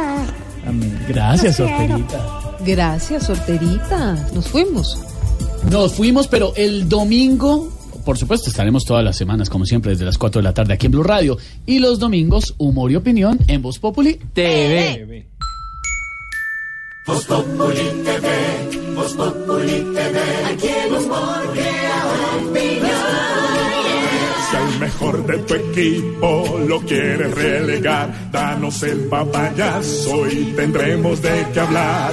Voz Populi TV, Voz Populi TV, Voz Populi TV, Voz Populi TV.